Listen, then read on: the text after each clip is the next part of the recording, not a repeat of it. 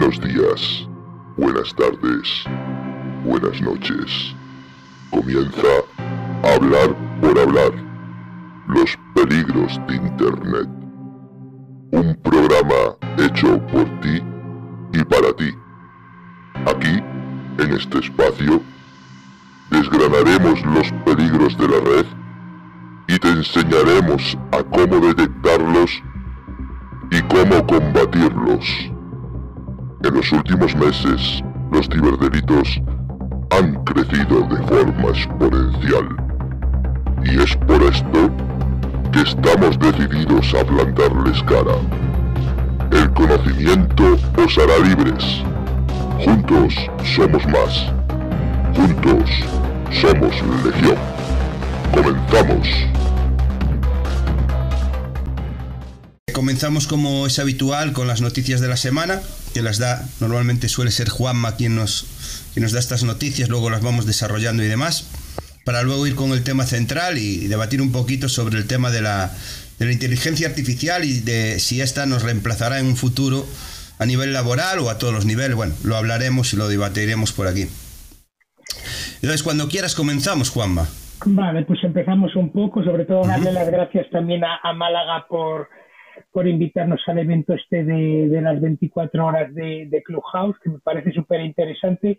Sobre todo es una manera, yo creo que de dar a, dar a conocer a todos los oradores o los que se quieran apuntar a los oradores de esta charla de 24 horas, pues exponiendo un poco, eh, yo creo que un poco lo que hacemos cada uno de nosotros, eso que yo creo que me parece algo súper interesante y que yo creo que, que va a tener muchísimo éxito. De verdad que yo creo que hablo también un poco en nombre de Manuel, que Málaga, muchísimas, muchísimas gracias por, por invitarnos. Y... Bueno, eh, gracias Juanma, gracias Juanma y Manuel. Lo, repito, hombre, no se repite uno dando siempre las gracias. Yo creo que sería bueno dar siempre las gracias, aunque sea repetitivo. Pero es que ha puesto Javi, que también colabora en mi sala ha, puesto ahí el S, eh, ahí está pinchado en el drive, que está toda la programación ya, ¿vale? Ahí tenéis toda la programación por si surge alguna duda. Yo de lunes al jueves estaré también poniendo en mi sala por la tarde ya para que el personal se ubique y quieran, bueno, 24 horas es un espacio muy extenso y a lo mejor hay salas que les gustará escuchar en directo y otras en repetición. Entonces, para que el personal se programe y quiera escuchar lo que desee. Muchas gracias, Juanma. Continúa con tu. Gracias, Málaga, de verdad. Gracias, Málaga.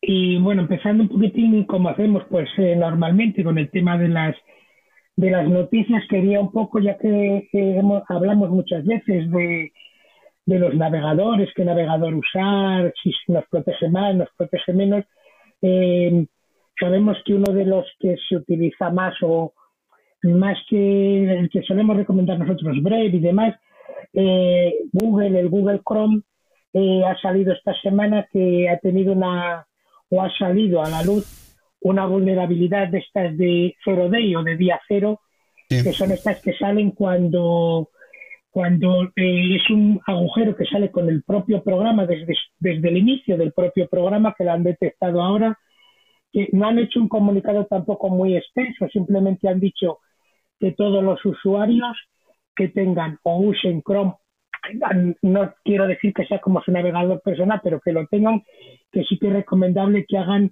una actualización tanto en Chrome como los navegadores basados en Chromium.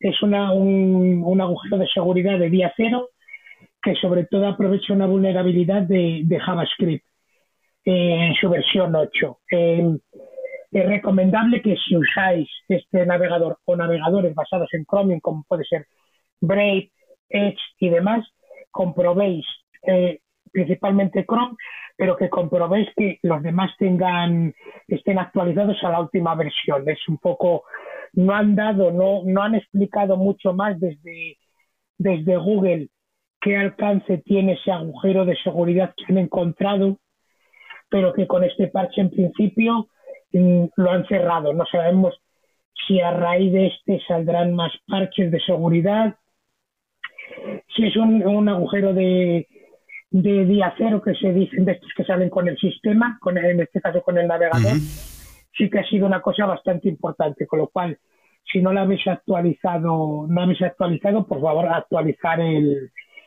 el navegador. Luego un poco Mira, mira, que nos está diciendo, nos está diciendo por aquí Javi, eh, por el chat, que bueno, estos días estuvo solicitando el actualizarse. Sí, como hemos dicho muchas veces por aquí, la mejor manera de mantener un sistema seguro es estar siempre actualizado, o sea, siempre instalar las últimas actualizaciones, ya sea de un sistema o de una aplicación, como en este caso puede ser Google Chrome. La mejor manera de mantener el sistema seguro o este sistema seguro es, es estar actualizado a la última versión siempre, ¿no? Tanto sea Windows como, bueno, cualquier otro sistema o aplicación, siempre lo hemos dicho por aquí, ¿no? Y sí es verdad que ha pedido actualizarse estos días, pero debido a esta, como tú dices, este agujero de, bueno, esta vulnerabilidad de día cero, que le suelen llamar así, que suelen aprovechar, ¿no? Sobre todo empresas como Pegasus, ¿no? que paga una, una, una pasta por, por ese tipo de, fallas, ¿no? bueno.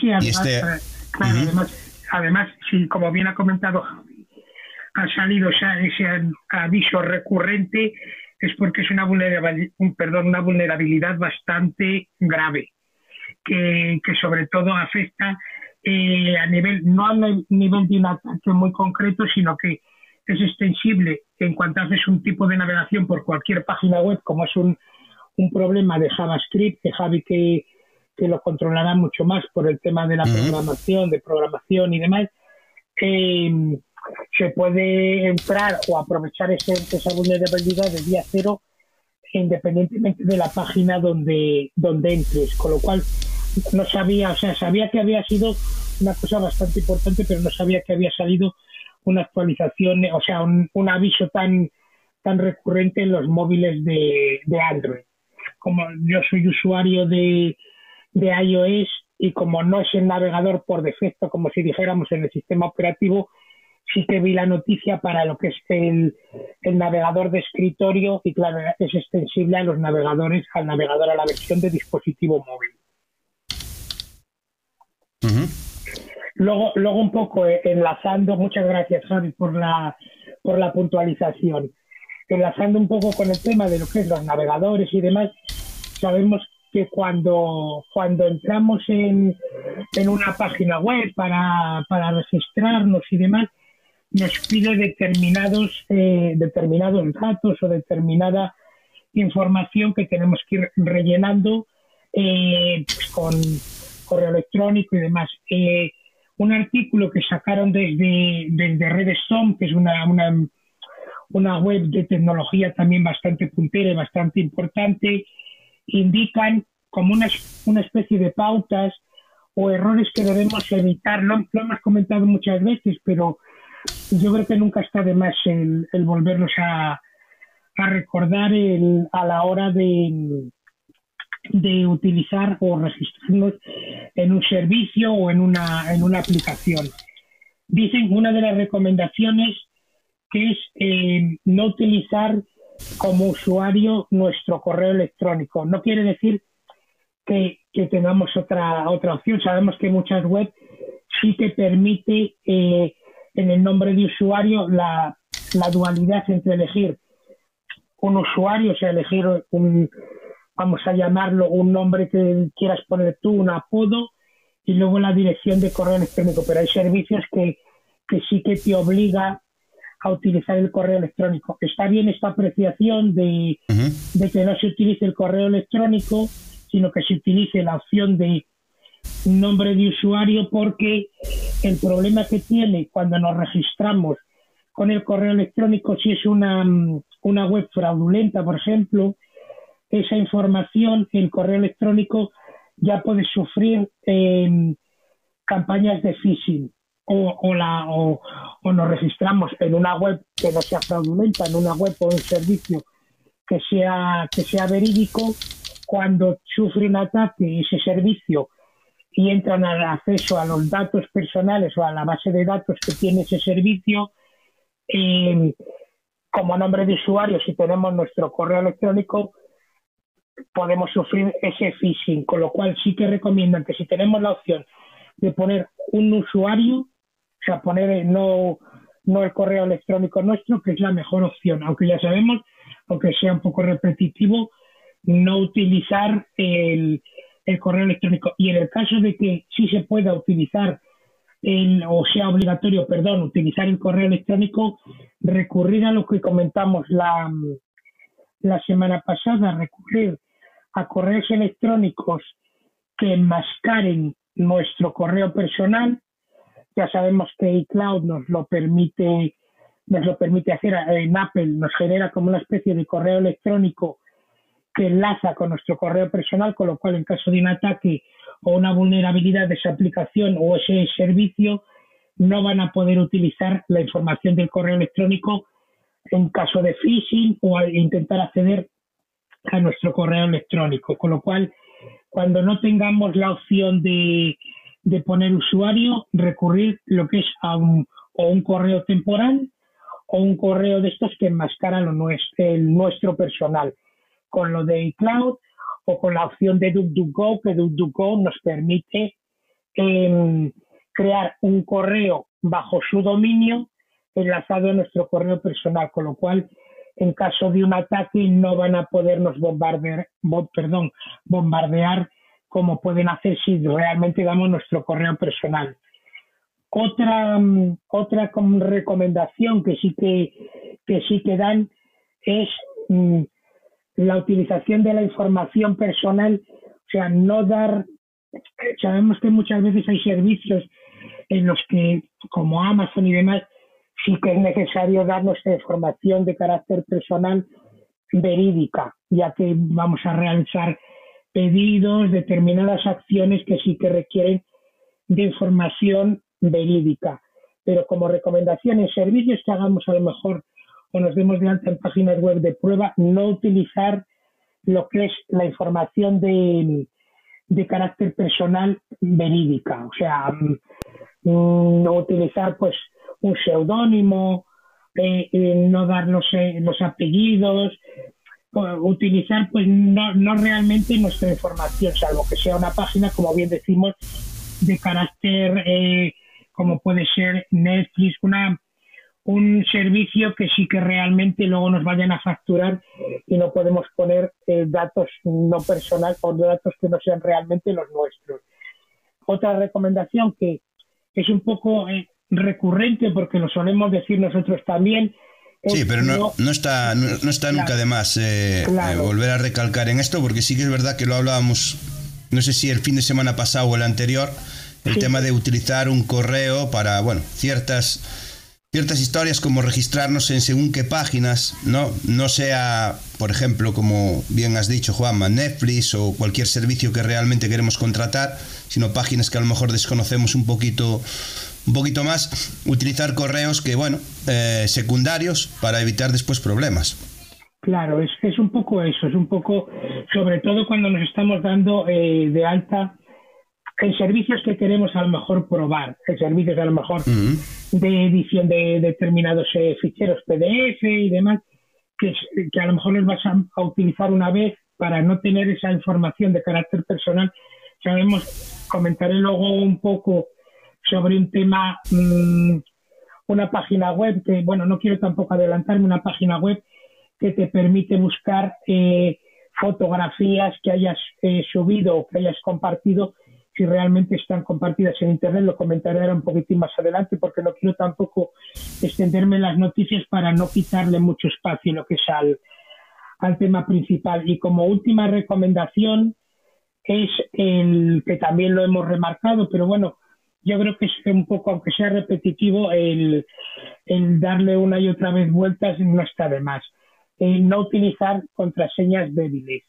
Eh, y como recomendación nosotros siempre añadimos eh, intercalar eh, caracteres, letras y números, caracteres alfanuméricos, utilizar caracteres especiales que permitan o que hagan que los, en este caso, sobre lo que vamos a hablar de la inteligencia artificial, ponerle un poco más difícil a la inteligencia artificial que cree determinados patrones o que cree determinadas reglas mnemotécnicas eh, que puedan eh, romper de manera fácil la, la, contraseña, con lo cual intercalar eh, caracteres, letras, números, caracteres especiales tipo almohadillas y demás, y sobre todo los que hemos comentado alguna vez, la almohadilla esta, la almohadilla y por ejemplo los puntos y comas, que Javi también sabe que se utilizan muchísimo en tema de programación,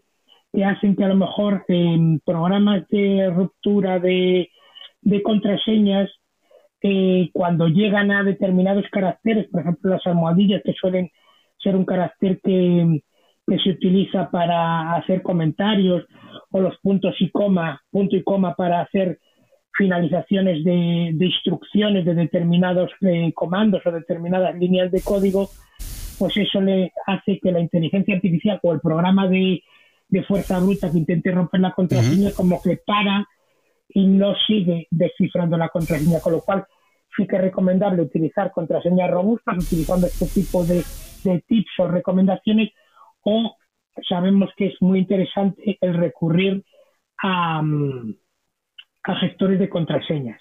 Sí, como las pads o, bueno, cualquiera de los que hemos comentado por aquí muchas veces y siempre nos ayudan a no solo a, crear esas contraseñas, como tú bien dices, eh, que sean seguras y robustas, ¿no? sino que también a guardar estas contraseñas en el dispositivo, porque a veces son complicadas de recordar y también se recomienda pues cambiarlas periódicamente para, bueno, pues no caer en la...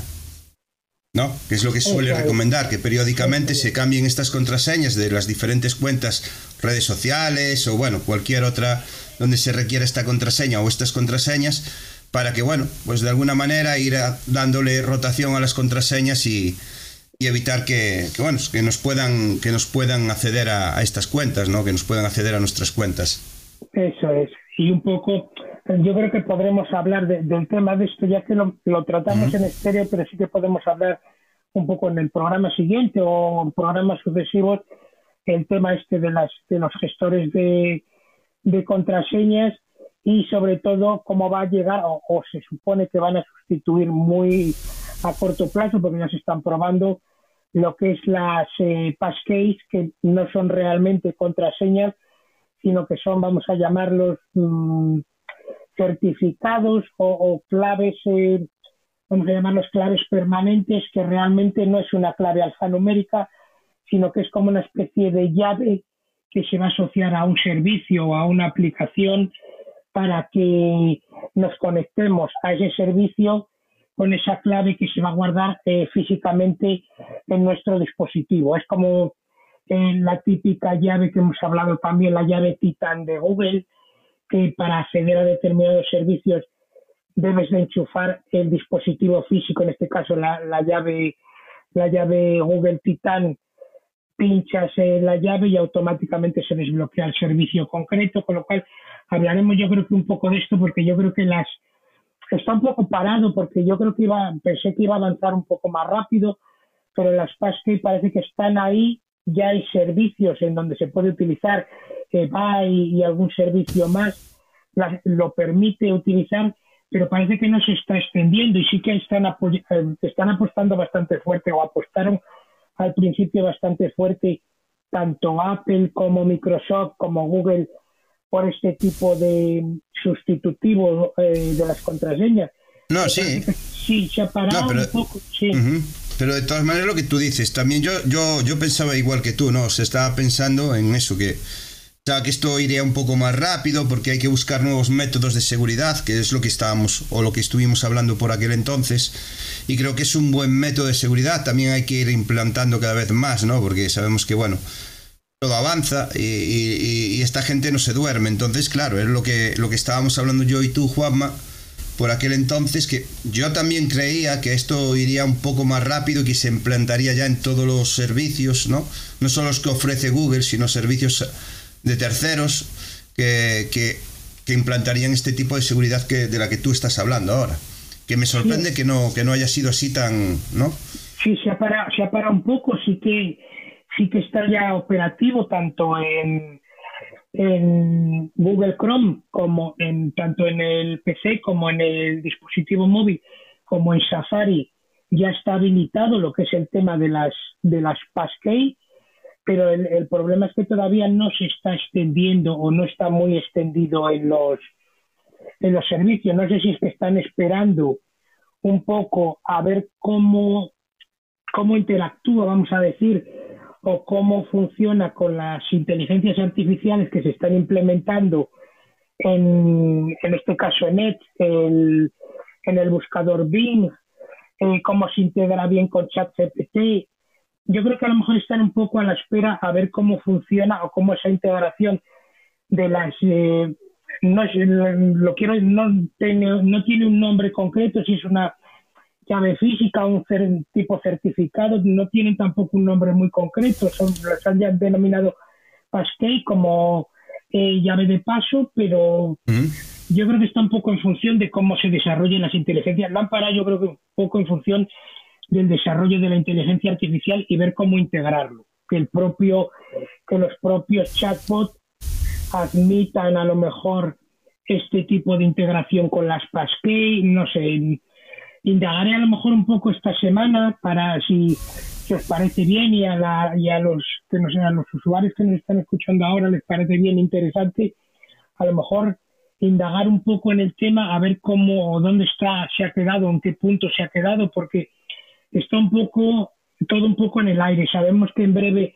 está el, la conferencia de desarrolladores de, de Google, el Input Output, que se llama, que no sé si presentarán ya de manera oficial para todos los usuarios el, el tema de su inteligencia artificial, el BART que se integre ya, dicen que ya se va a integrar o está integrándose en un grupo reducido en la, en la redacción de, correos electrónicos y en Google Docs.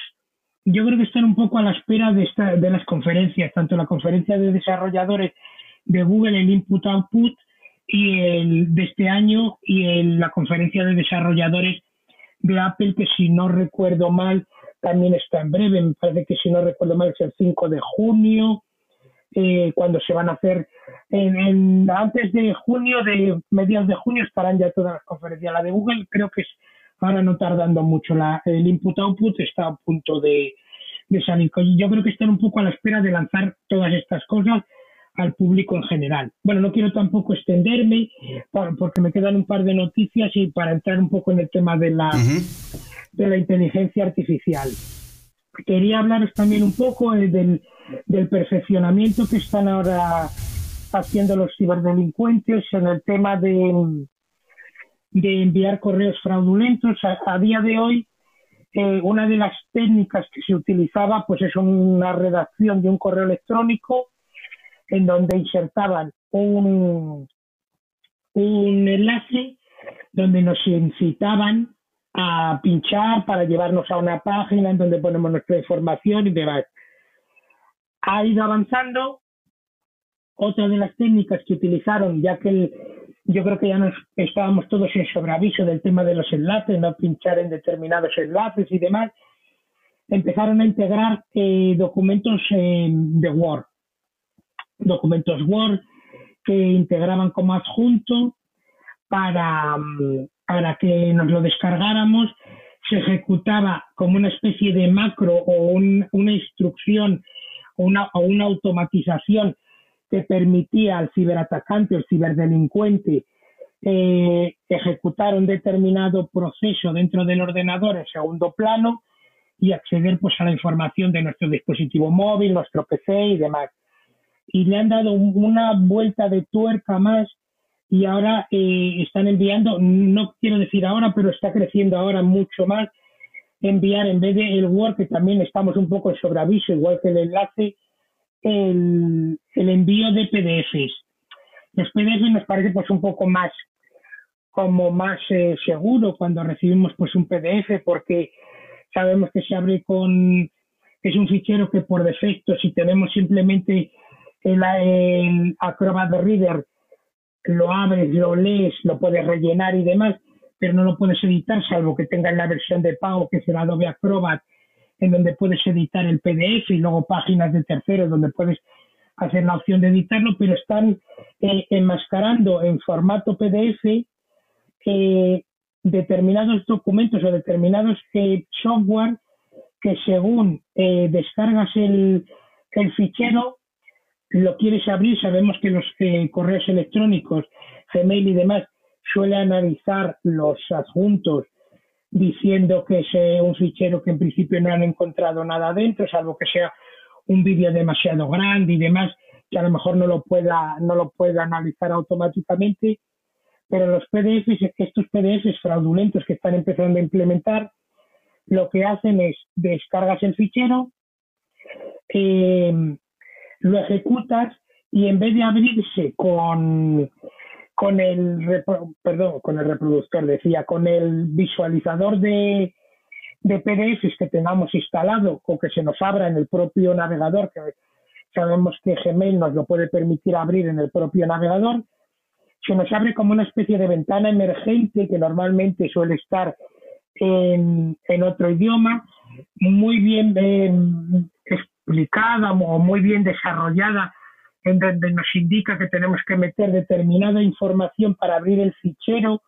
Sabemos, están un poco intercalando eh, en la ingeniería social, porque sabemos que cuando descargamos determinados eh, correos electrónicos y, perdón, determinados PDFs de compañías aseguradoras y demás, nos suelen mandar el correo electrónico con el documento adjunto y una clave, una especie de clave eh, que tenemos que insertar cuando, cuando queremos abrirlo. Pues ellos han dado como esta especie de vuelta de tuerca, en vez de mandarte dentro del correo la clave, tú te descargas el PDF, te sale esa ventanita como simulando lo que te puede mandar una compañía de seguros, pero lo que hace es te pide determinada información personal, un correo electrónico, y ya es cuando te deriva a un, a un enlace fraudulento, a una página fraudulenta, o te, o te mm, descarga un, un, software malicioso, con lo cual sí que es muy recomendable.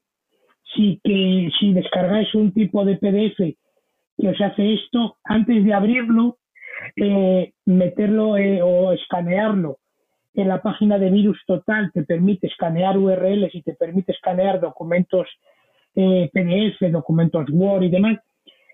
Insertarlo ahí primero porque sí, sí, que lo detecta. Virus Total, la página de Virus Total, sí que permite analizar este tipo de, de ficheros. Están dando un poco vuelta, una vuelta de tuerca a lo que es a los PDFs que se están mandando ahora a las compañías de bancos y demás, y están haciendo esto pues para engañar al usuario final y hacer creer que, la, que lo que nos están mandando es verídico, con lo cual sí que es muy importante que si recibís un PDF que realmente dudáis de la procedencia y demás y lo descargáis ya que el correo electrónico no os lo puede analizar, pasadlo por favor primero por Virus Total. Os recomendamos Virus Total porque es una de las páginas web de referencia para analizar URLs y documentos, comprobarlo ahí porque muchas veces eh, no sale ni esa propia ventana donde te pide la información y te descarga automáticamente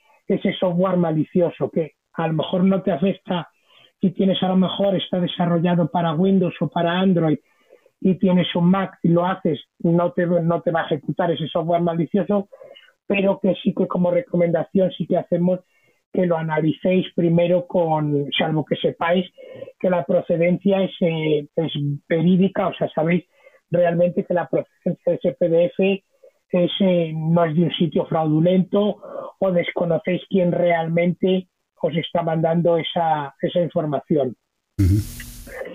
Y un, un poco, eh, por cerrar un poco el tema de las noticias, para no extenderme tampoco mucho más, que era lo que os comentaba hace un momento sobre el tema de, de las fotografías que se suben a Internet, a determinadas eh, plataformas, determinados eh, servicios como nubes y demás, y luego no sabemos si realmente eso está protegido o a través de una búsqueda a través de Google, a través de Bing, a través de cualquier eh, buscador podemos luego o se puede acceder a dicha a dicha información pues queríamos, eh, mm, le he encontrado esta información y por un lado me parece interesante la, la, página web esta que, os vamos a comentar que se llama eh, Pinage, voy a compartir el enlace para que la, para que la tengáis en el, en el chat, te permite comprobar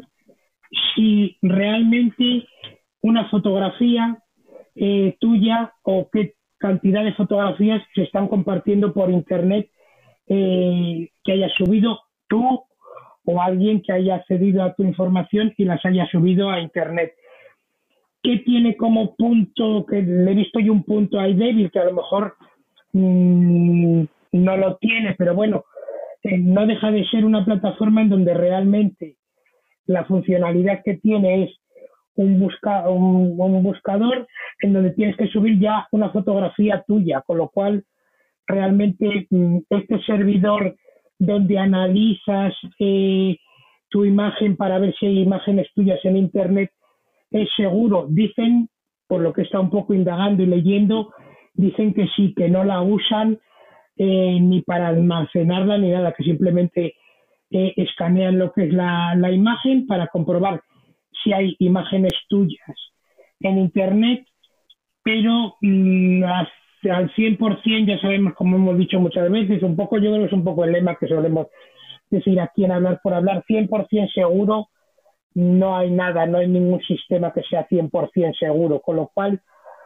utilizadlo, si lo vais a utilizar, por favor utilizadlo con mm, de una manera eh, precavida, porque mm, aunque dicen que realmente no lo utilizan, yo he estado leyendo un poco las cláusulas y demás, y dicen que no lo utilizan esa imagen que sube de referencia para buscar imágenes similares tuyas en Internet, no sé realmente al ser un servicio gratuito hasta qué punto no generarán ellos una base de datos también con tu, con tu imagen utilizadlo por favor con, mucho cuidado. Eh, por, por, lo que he leído no lo usan, o sea, no lo usan, pero tampoco sé a ciencia cierta ni quiero recomendar al 100% que lo utilicéis porque sabéis igual que cuando decimos una cosa que queremos recomendarla, todo lo que, lo que os recomendamos lo utilizamos. Yo lo he utilizado para hacer la prueba y te, te busca imágenes y las encuentra, pero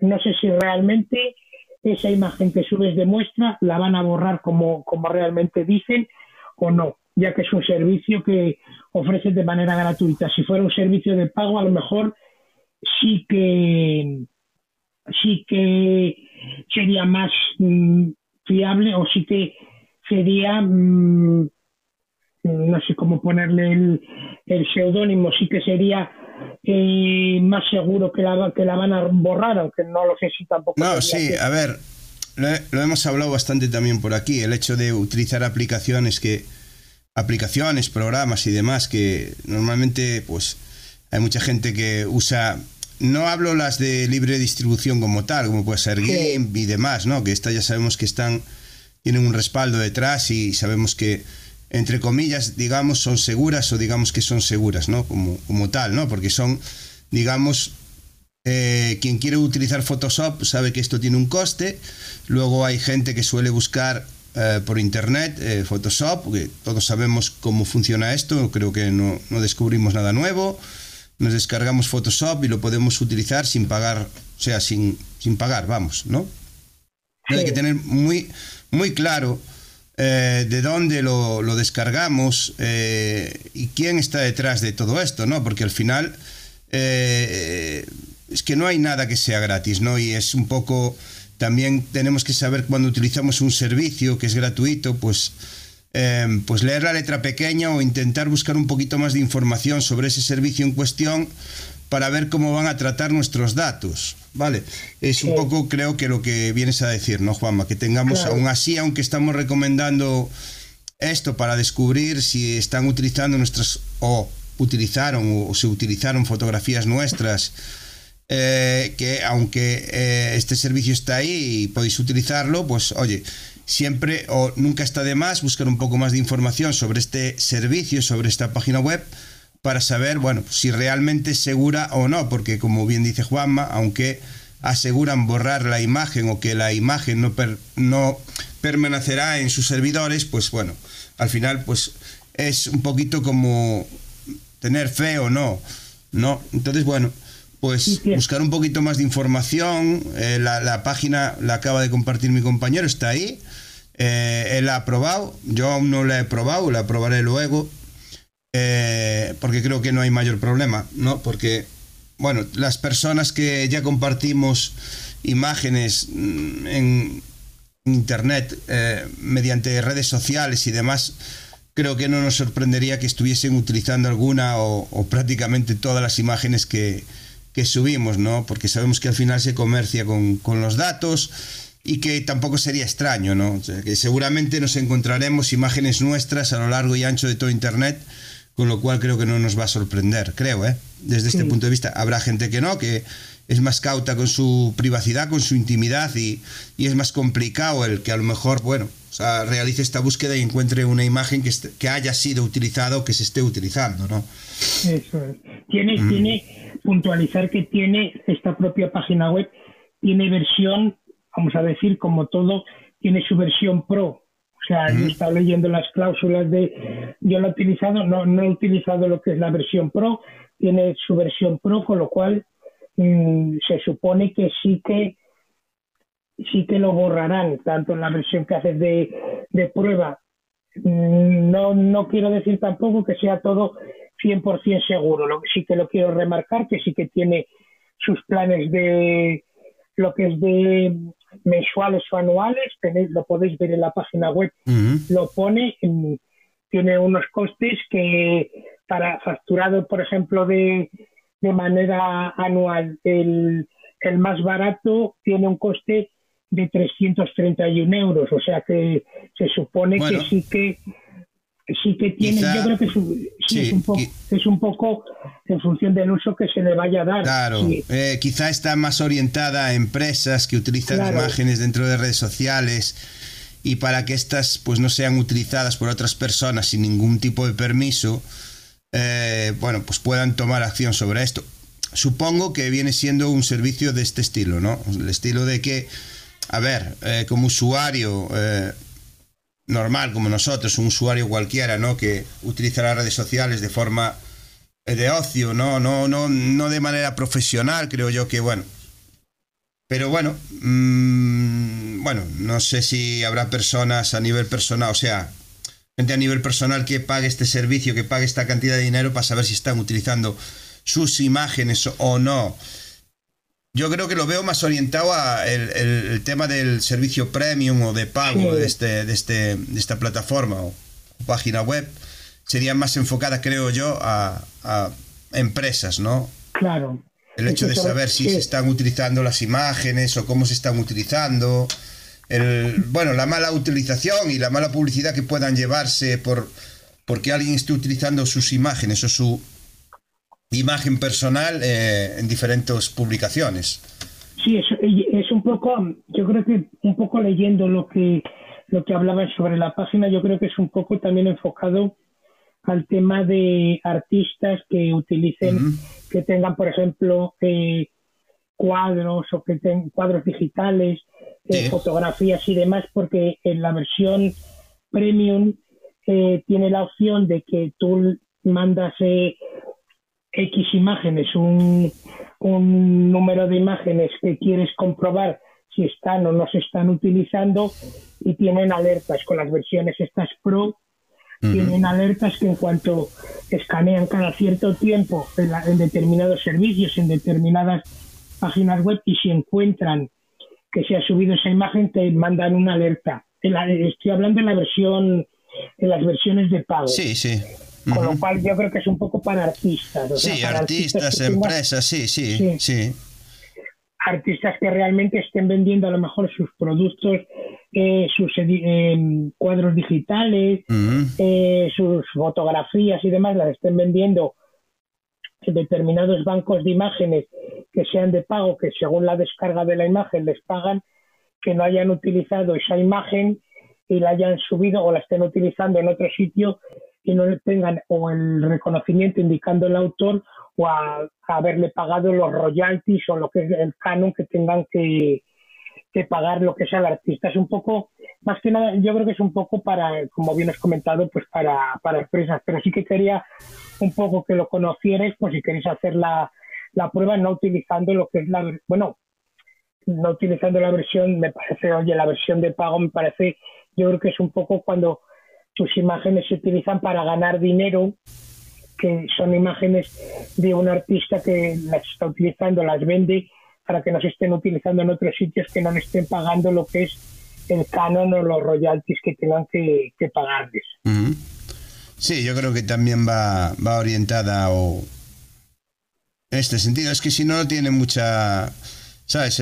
porque es una cantidad de dinero bastante importante como para eh, gente que está viviendo de, su arte digital o, bueno, de su imagen personal incluso, eh, ojo.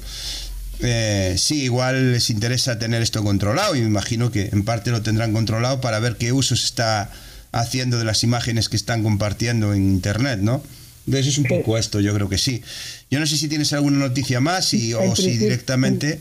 En principio ya no, tengo más, simplemente era un poco, pues tratar, si queréis ya tratar el, tema que se nos quedó el otro día un poco pendiente de, rematarlo, un poco de hablar de lo que es las inteligencias artificiales, los chatbots, chat GPT y todo, todo lo que viene, que ya está. Sí, y, más que nada, eh, sí que se nos quedó un poco ahí, y si no... Eh, la posibilidad de que en un futuro eh, las inteligencias artificiales o la inteligencia artificial pueda sustituirnos en el plano laboral, ¿no? Porque ya se está hablando mucho de esto, ¿no? Eh, y sabemos que aún como tal, aún queda mucho que desarrollar como, como tal, la inteligencia artificial aún queda mucho que, desarrollar y que esta, ¿eh? y esto es algo, se conecte, como decíamos, al Internet de las Cosas, que de momento eh, de momento no está, digamos, interconectada con el resto de... ¿no? Entonces es un poco como que esto es una, pequeña prueba, una prueba que se está haciendo, un experimento o, mm, una forma de enseñar a esta inteligencia artificial para darnos un mejor rendimiento en el futuro, ¿no? Creo que es está orientado a esto, ¿no? A prueba y error. Están probando estas inteligencias artificiales que están surgiendo a lo largo de estos meses, que están surgiendo, diferentes inteligencias artificiales para utilizar en diferentes campos. De verdad que yo he estado probando, la que más he estado probando es ChatGPT, creo que como la mayoría de, todos, creo que es la que más eh, la que más ruido está haciendo de momento. Eh, y bueno, yo la he estado probando en el tema de marketing, publicidad y demás, redes sociales, para crear textos, en blogs, en bueno, eh, y funciona, realmente funciona bien. También sabemos que, bueno, esto lo podría decir mejor Javi, no sé si se querrá subir Javi o alguien. Eh, cualquiera de los que estéis por aquí, si queréis subirlo, subiros, solo tenéis que, decírmelo y os subo. Pero creo que, bueno, en el tema en el que, en el sector en el que trabaja Javi, en programación y demás, creo que también, eh, aunque aún tiene fallos, tiene bastantes fallos y quizá tengas que terminar completando el código, fuente y demás, que sí que, que sí que hemos yo en, clase hemos estado probando cosas en temas de programación y demás, programando cosas muy sencillitas, juegos de Tetris, y tonterías, ¿no? Tonterías varias y demás para ver qué tal lo hacía. Y sí que es verdad que hay partes en las que tú tienes que completar ese código para que realmente sea funcional y, y se pueda utilizar. Y bueno, que no lo hace, que aún así no lo hace mal, ¿no? Pero que, sí que se ve claramente de que está, digamos, en pañales, entre comillas, y que necesita desarrollarse más profundamente para llegar en algún futuro a sustituir, bueno, al ser humano en diferentes trabajos o, sectores junto a la robótica, ¿no? Porque yo, a ver, eh, al final yo creo que estas inteligencias artificiales o inteligencia artificial se acabará conectando, como he dicho, al Internet de las Cosas y bueno, pues no sé eh, en qué grado o modo nos acabará afectando. Sabemos que, y esto lo hemos, a lo mejor es un poco reiterativo, repetitivo, porque lo hemos estado hablando en, en, estéreo, ¿vale? El programa que hacíamos en estéreo, de cómo pues la tecnología, la robótica, la inteligencia artificial vendrá a sustituirnos en un futuro a las personas en, en diferentes sectores, ¿no? Hablo por ejemplo, la, agricultura, la medicina, em, la construcción, etcétera, etcétera, etcétera. Y bueno, esto es un debate que abrimos hoy aquí para ver qué opináis vosotros también sobre este tema, si, si realmente creéis que finalmente la inteligencia artificial junto al Internet de las Cosas o a la robótica que se está desarrollando eh, acabará sustituyendo al ser humano eh, en, bueno, pues como he dicho, en diferentes sectores, como el de, por ejemplo, en el tema de medicina, eh, pues está avanzando mucho, bastante, ¿no? En este sentido. Y ya sabemos que se puede operar de forma remota por medio de, la robótica y bueno, pero no sé si en un futuro eh, la inteligencia artificial eh, tomará los mandos ¿no? Y, podrá hacerlo de una manera desatendida, no lo sé, ojo. Una, una, pregunta que dejo ahí en el aire, no sé qué opináis vosotros, me gustaría que, bueno, que el, todo aquel que quiera subir y opinar y debatir aquí con nosotros lo haga, porque estaríamos encantados, ¿no? Sí, yo, yo creo que es un poco lo que bien comentas, el, el tema de que ChatGPT y lo que es las inteligencias artificiales, el gran hándicap que tiene ahora mismo, sabemos que están conectados a grandes bases de datos. Eh, en cuanto empiece lo que es eh, la evolución y vayan conectándose lo que es a Internet, que se auto o se retroalimenten de lo que es el, la información que proporciona Internet, ya que sabemos que Internet crece eh, cada segundo o cada milisegundo va creciendo con lo cual es un poco el cómo va a ir evolucionando y sobre todo hacia qué campos eh, eh, se va a enfocar más. Sabemos que, como bien has comentado, el tema de lo que es el desarrollo de, aplicaciones, eh, ya hay alguna inteligencia artificial, lo comentamos en el programa anterior, la, se llama, lo es en inglés, pero bueno, lo ves, no se llama, es una inteligencia artificial que la programación en, el lenguaje de programación Python es capaz de corregir eh, errores en el, en el código, que yo creo que el, el factor humano, como siempre siempre hemos dicho, yo, siempre lo he defendido, que el factor humano siempre tiene que quedar ahí, siempre tiene que estar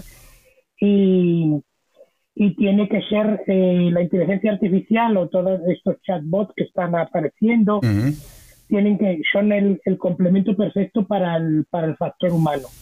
Determinados trabajos se podrán automatizar, se podrán eh, reemplazar eh, por este tipo de inteligencia, pero siempre con la intervención humana, siempre con, sabemos en el ejemplo, bien lo has comentado tú, Manuel, en, a la hora de la redacción de determinados textos, genera, genera un texto de una manera muy rápida eh, en la extensión que tú quieras, pero siempre tiene que haber esa intervención humana para darle el toque no el toque eh, Sí, digamos las órdenes, ¿no?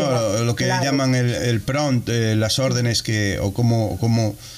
Pero sí que es verdad que, bueno, hablando ya no solo de inteligencia artificial, sino que, bueno, todos sabréis que empresas como IKEA, que hemos mencionado por aquí, no es una cuestión de hacer publicidad a nadie ni ninguna empresa, están automatizando el tema de, bueno, pues los cajeros, ¿no? El cajero que, todos conocemos como tal, ¿no? Eh, está pasando a, a, ser reemplazado por máquinas, ¿no? Sí, yo Estas máquinas... Eh, si quiere, yo creo que, no sé si a lo mejor a ti te sale, solo me sale a mí, eh, tienen la mano levantada Javi, o sea, nos están avisando Javi y Ana. Ah, pues súbelos porque a mí sí que no me sale, si no ya, ya estaban más que subidos, claro, evidentemente. Os, subo, ahora, os subo ahora, mismo por si, por si queréis. A ver.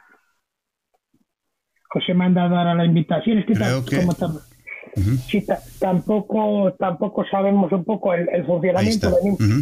Vale, venimos de lo que es de estéreo y y esto es un poco, un poco novedoso para nosotros. Sí, ya están arriba Javi y Ana. Ana, buenos días y buenos días, Javi.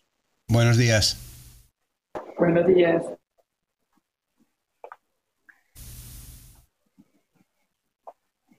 Bien, estábamos esperando que igual está muteado Javi por aquí, por si quería. ¿Qué tal? Buenos días. No, cuando, deis, cuando deis pista, o digo, eh, espacio, Buenos días, Javi. Buenos días, Javi.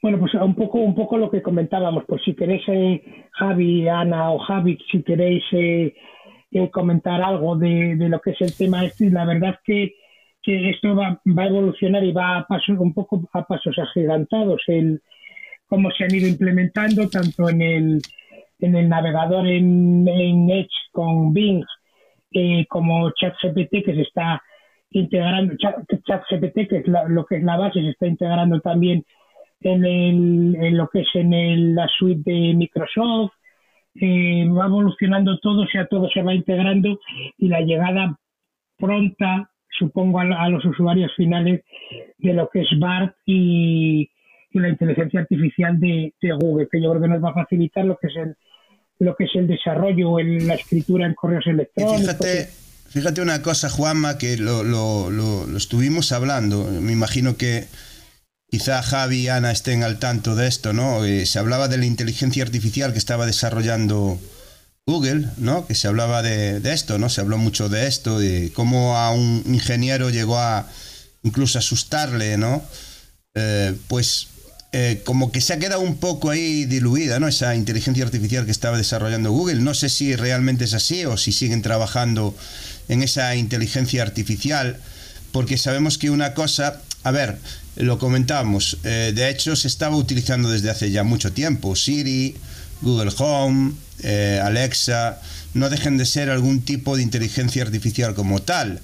Si es verdad que luego a nivel interno las empresas estarán desarrollando inteligencias artificiales mucho más potentes que el público eh, de a pie como nosotros desconoce completamente, ¿no?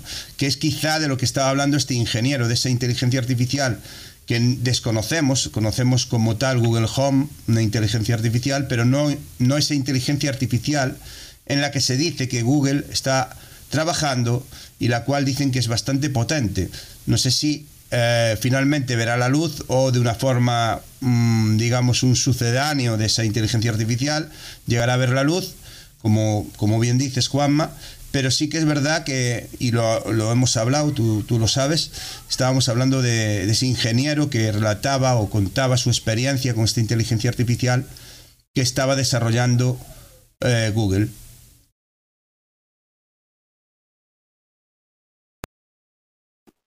Sí, es un poco, es un poco el miedo que decían que esta inteligencia artificial que tenía conciencia, que estaba tomando conciencia, que era lo que lo que decían. No sé si realmente fue algo que, iba eh, aprendiendo o se iba nutriendo de esa gran base de datos o, hasta qué punto realmente tenía conciencia. Yo creo que eh, un poco en, ponencias que, ha habido de, inteligencia artificial, sí que explicaban los ponentes que, realmente la inteligencia artificial como tal Mm, no se basa, como, decían en la, en la ponencia la ponencia que estuve escuchando, decían que realmente no tiene, no tiene conciencia, no tiene ese raciocinio como tiene el ser humano, sino que utilizando eh, patrones que va o determinadas acciones que va recopilando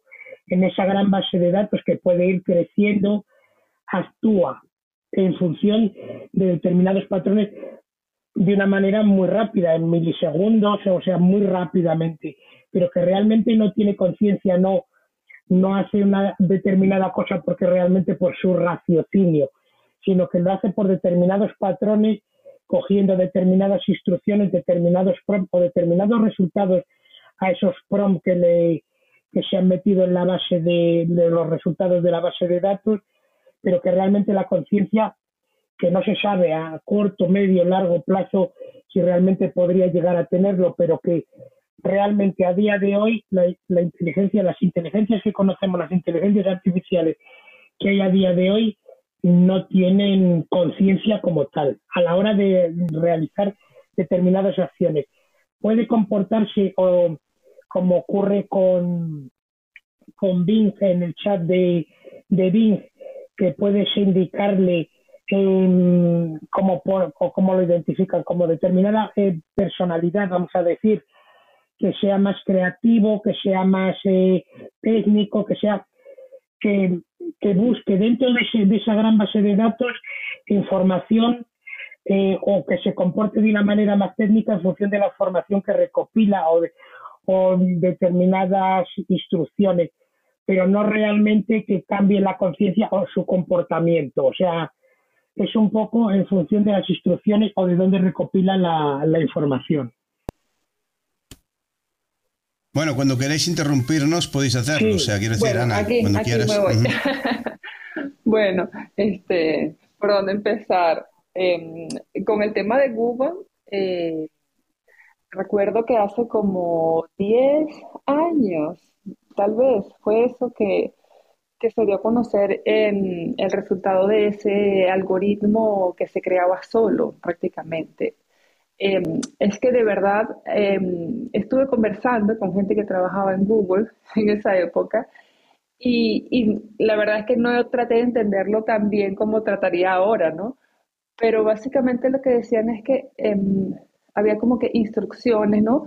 Para que algoritmos se generaran solos, básicamente, ¿no? Y, produjeran una cierta respuesta, como, como cuando programamos un, un Excel y decimos, bueno, si aquí en esta casilla hay una, una palabra con, mayúsculas, entonces que se pongan rojas las letras, ¿no? Por decir. Entonces, este, pero ellos este, em, planificaron de manera que eh, mm, cierto, bajo ciertas circunstancias, ciertos algoritmos se crearon solos, ¿no?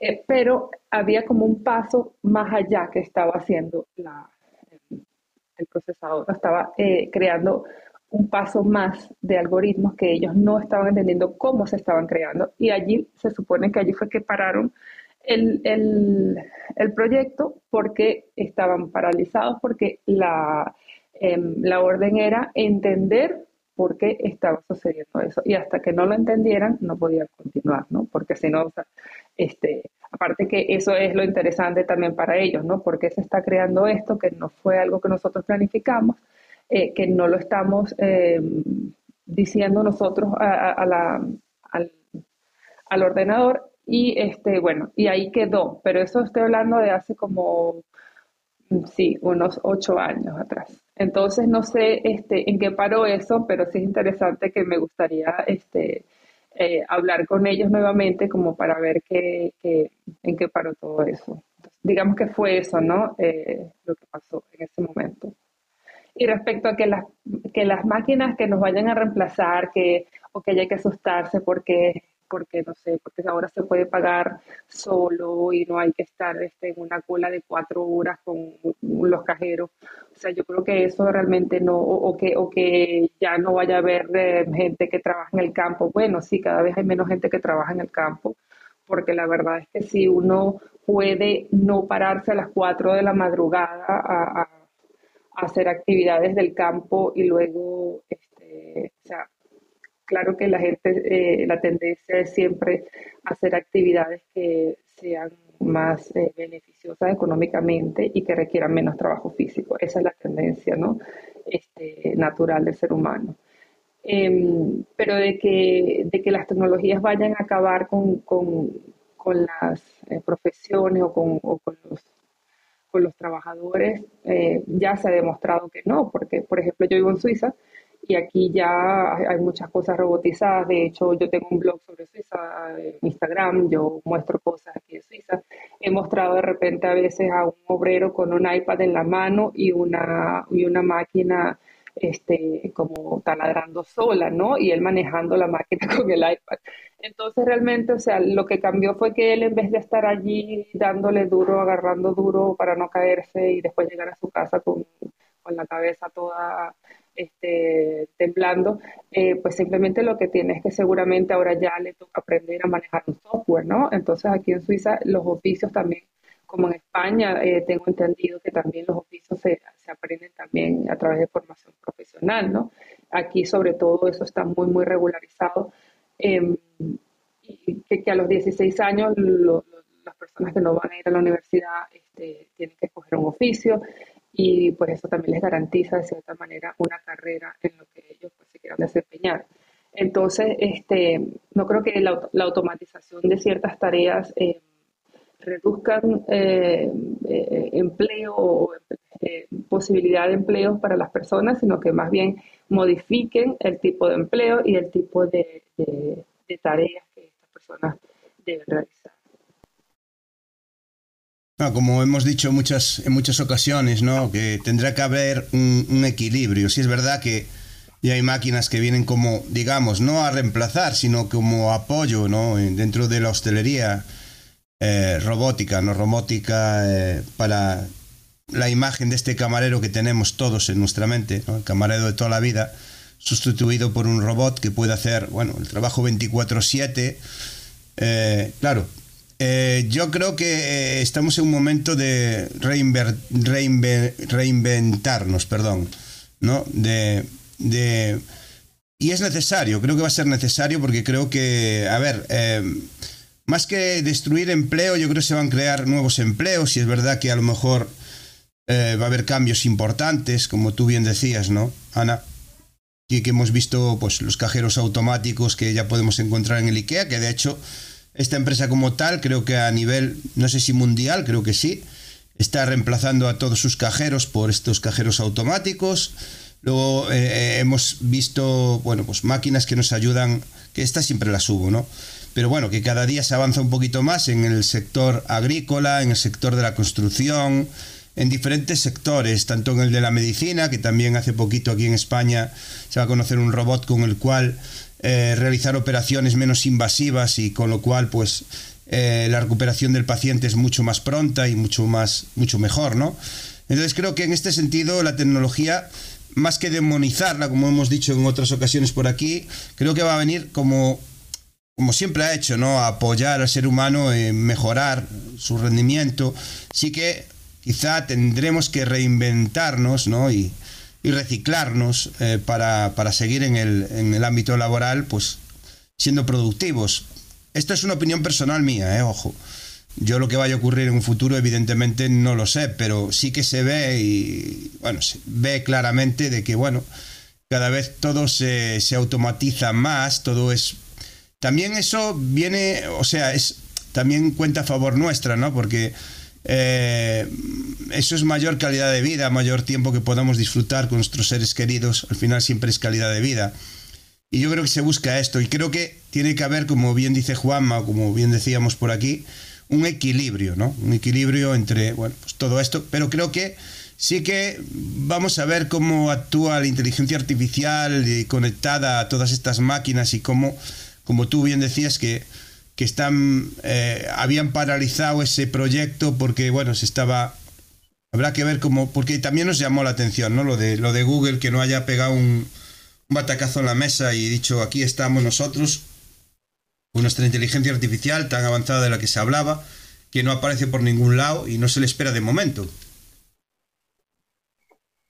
bueno, es que ellos ya usan inteligencia, perdón, ellos ya usan inteligencia artificial, ¿no? Solo que la usan para poder vendernos sus servicios. Entonces, pues ellos ya tienen su nicho, ya tienen sus productos. O sea, si de repente la gente migra de, de, Google a, a, ChatGPT, eh, para todo, entonces ya ellos tendrían que, modificar su manera de, hacer las cosas, pero ellos realmente ahora lo que hacen es llevarte a la fuente y este usa las fuentes para darte información eh, parafraseada, pero tampoco lo está haciendo de manera infalible, ¿eh? porque yo he hecho varias pruebas y, y sí se equivoca, se equivoca bastante. Si uno sabe muy bien de un tema, sabe que se equivoca esa GPT. Si no sabes de un tema y le dices, explícame lo que es una bomba atómica, cualquier cosa que te diga te lo dice tan bonito que tú dices, bueno, aquí está la explicación muy fácil. Pero realmente, o sea, si hace cosas interesantes como que dame un poema con el, con el tono de Pablo Neruda y entonces te hace un tema con el tono de un, poema con el tono de Pablo Neruda. Pero mm, digamos que este no, no es infalible, Em, se equivoca muchísimo, da información errónea, porque yo misma lo he podido comprobar en diversas oportunidades. Entonces, este, prefiero todavía eh, usar Google para buscar material, eh, fuentes, eh, em, incluso Google Scholar, por ejemplo, para buscar más asertividad. Sí, es verdad que se equivoca, sí. Sí, yo también he estado, hemos estado haciendo pruebas y sí que hemos visto que se equivoca y bastante también, ¿no? Y, y en cosas que a lo mejor parecen a, priori muy sencillas que y te, te, choca, ¿no? Que se puede equivocar en cosas tan, tan, tan sencillas, ¿no? Como digo yo. Deja, o sea, de momento es que el, yo creo que también el, el problema al que se enfrenta es que se, no deja de estar conectado de momento a, una base de datos.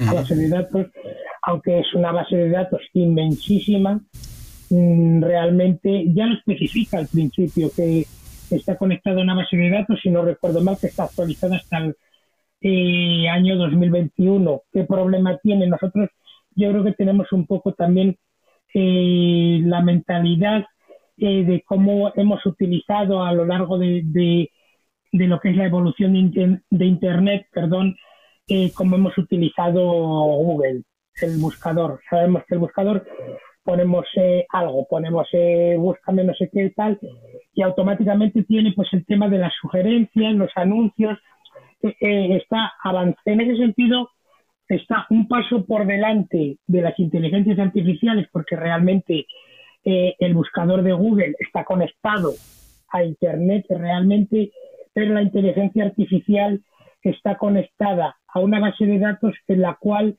el factor humano es la que le ha dado esa información o está eh, dando eh, cómo realizar determinadas acciones o determinadas cosas. Por ejemplo, el tema de ChatGPT, que es el que, vamos a, estamos tratando más o estamos tocando más a día de hoy, y para que haya empezado ahora a funcionar el, lo que es, ahora está GPT-4, pero bueno, cuando podíamos utilizar eh, GPT-3, eh, GPT 3.5 y de, o ChatGPT, eh, se le dio a un volumen de personas determinadas eh, eh, baterías, vamos a decir, de preguntas o millones de preguntas en donde cada uno de nosotros responde de una manera, por ejemplo, el caso que nos ha, nos ha comentado Ana, de cómo fabricar una bomba atómica.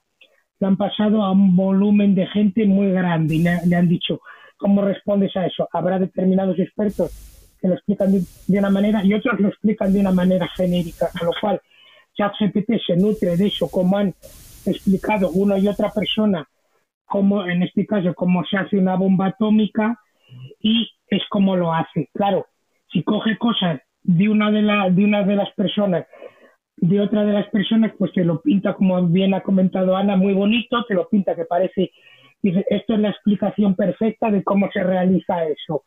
No, y realmente es que se equivoca porque es una base de datos que no se va actualizando constantemente como ocurre con el buscador. Yo creo que eh, estamos, yo creo que un poco a la espera. Eh, sí, perdona, Ana, perdona, dime. Yo no estoy de acuerdo con eso que comentas tú, Juanma. Eh, porque de ahí vienen las debilidades del chat GPT y quizá otras sillas relacionadas con ella. Y por eso recomendé el otro día el ver el vídeo ese, porque realmente uno comprende el, el trasfondo y las debilidades y las fortalezas de esa inteligencia. ¿no? por qué pasa lo que pasa cuando realmente intentas apretarle un poco más las tuercas y no solo lo utilizas para la creatividad.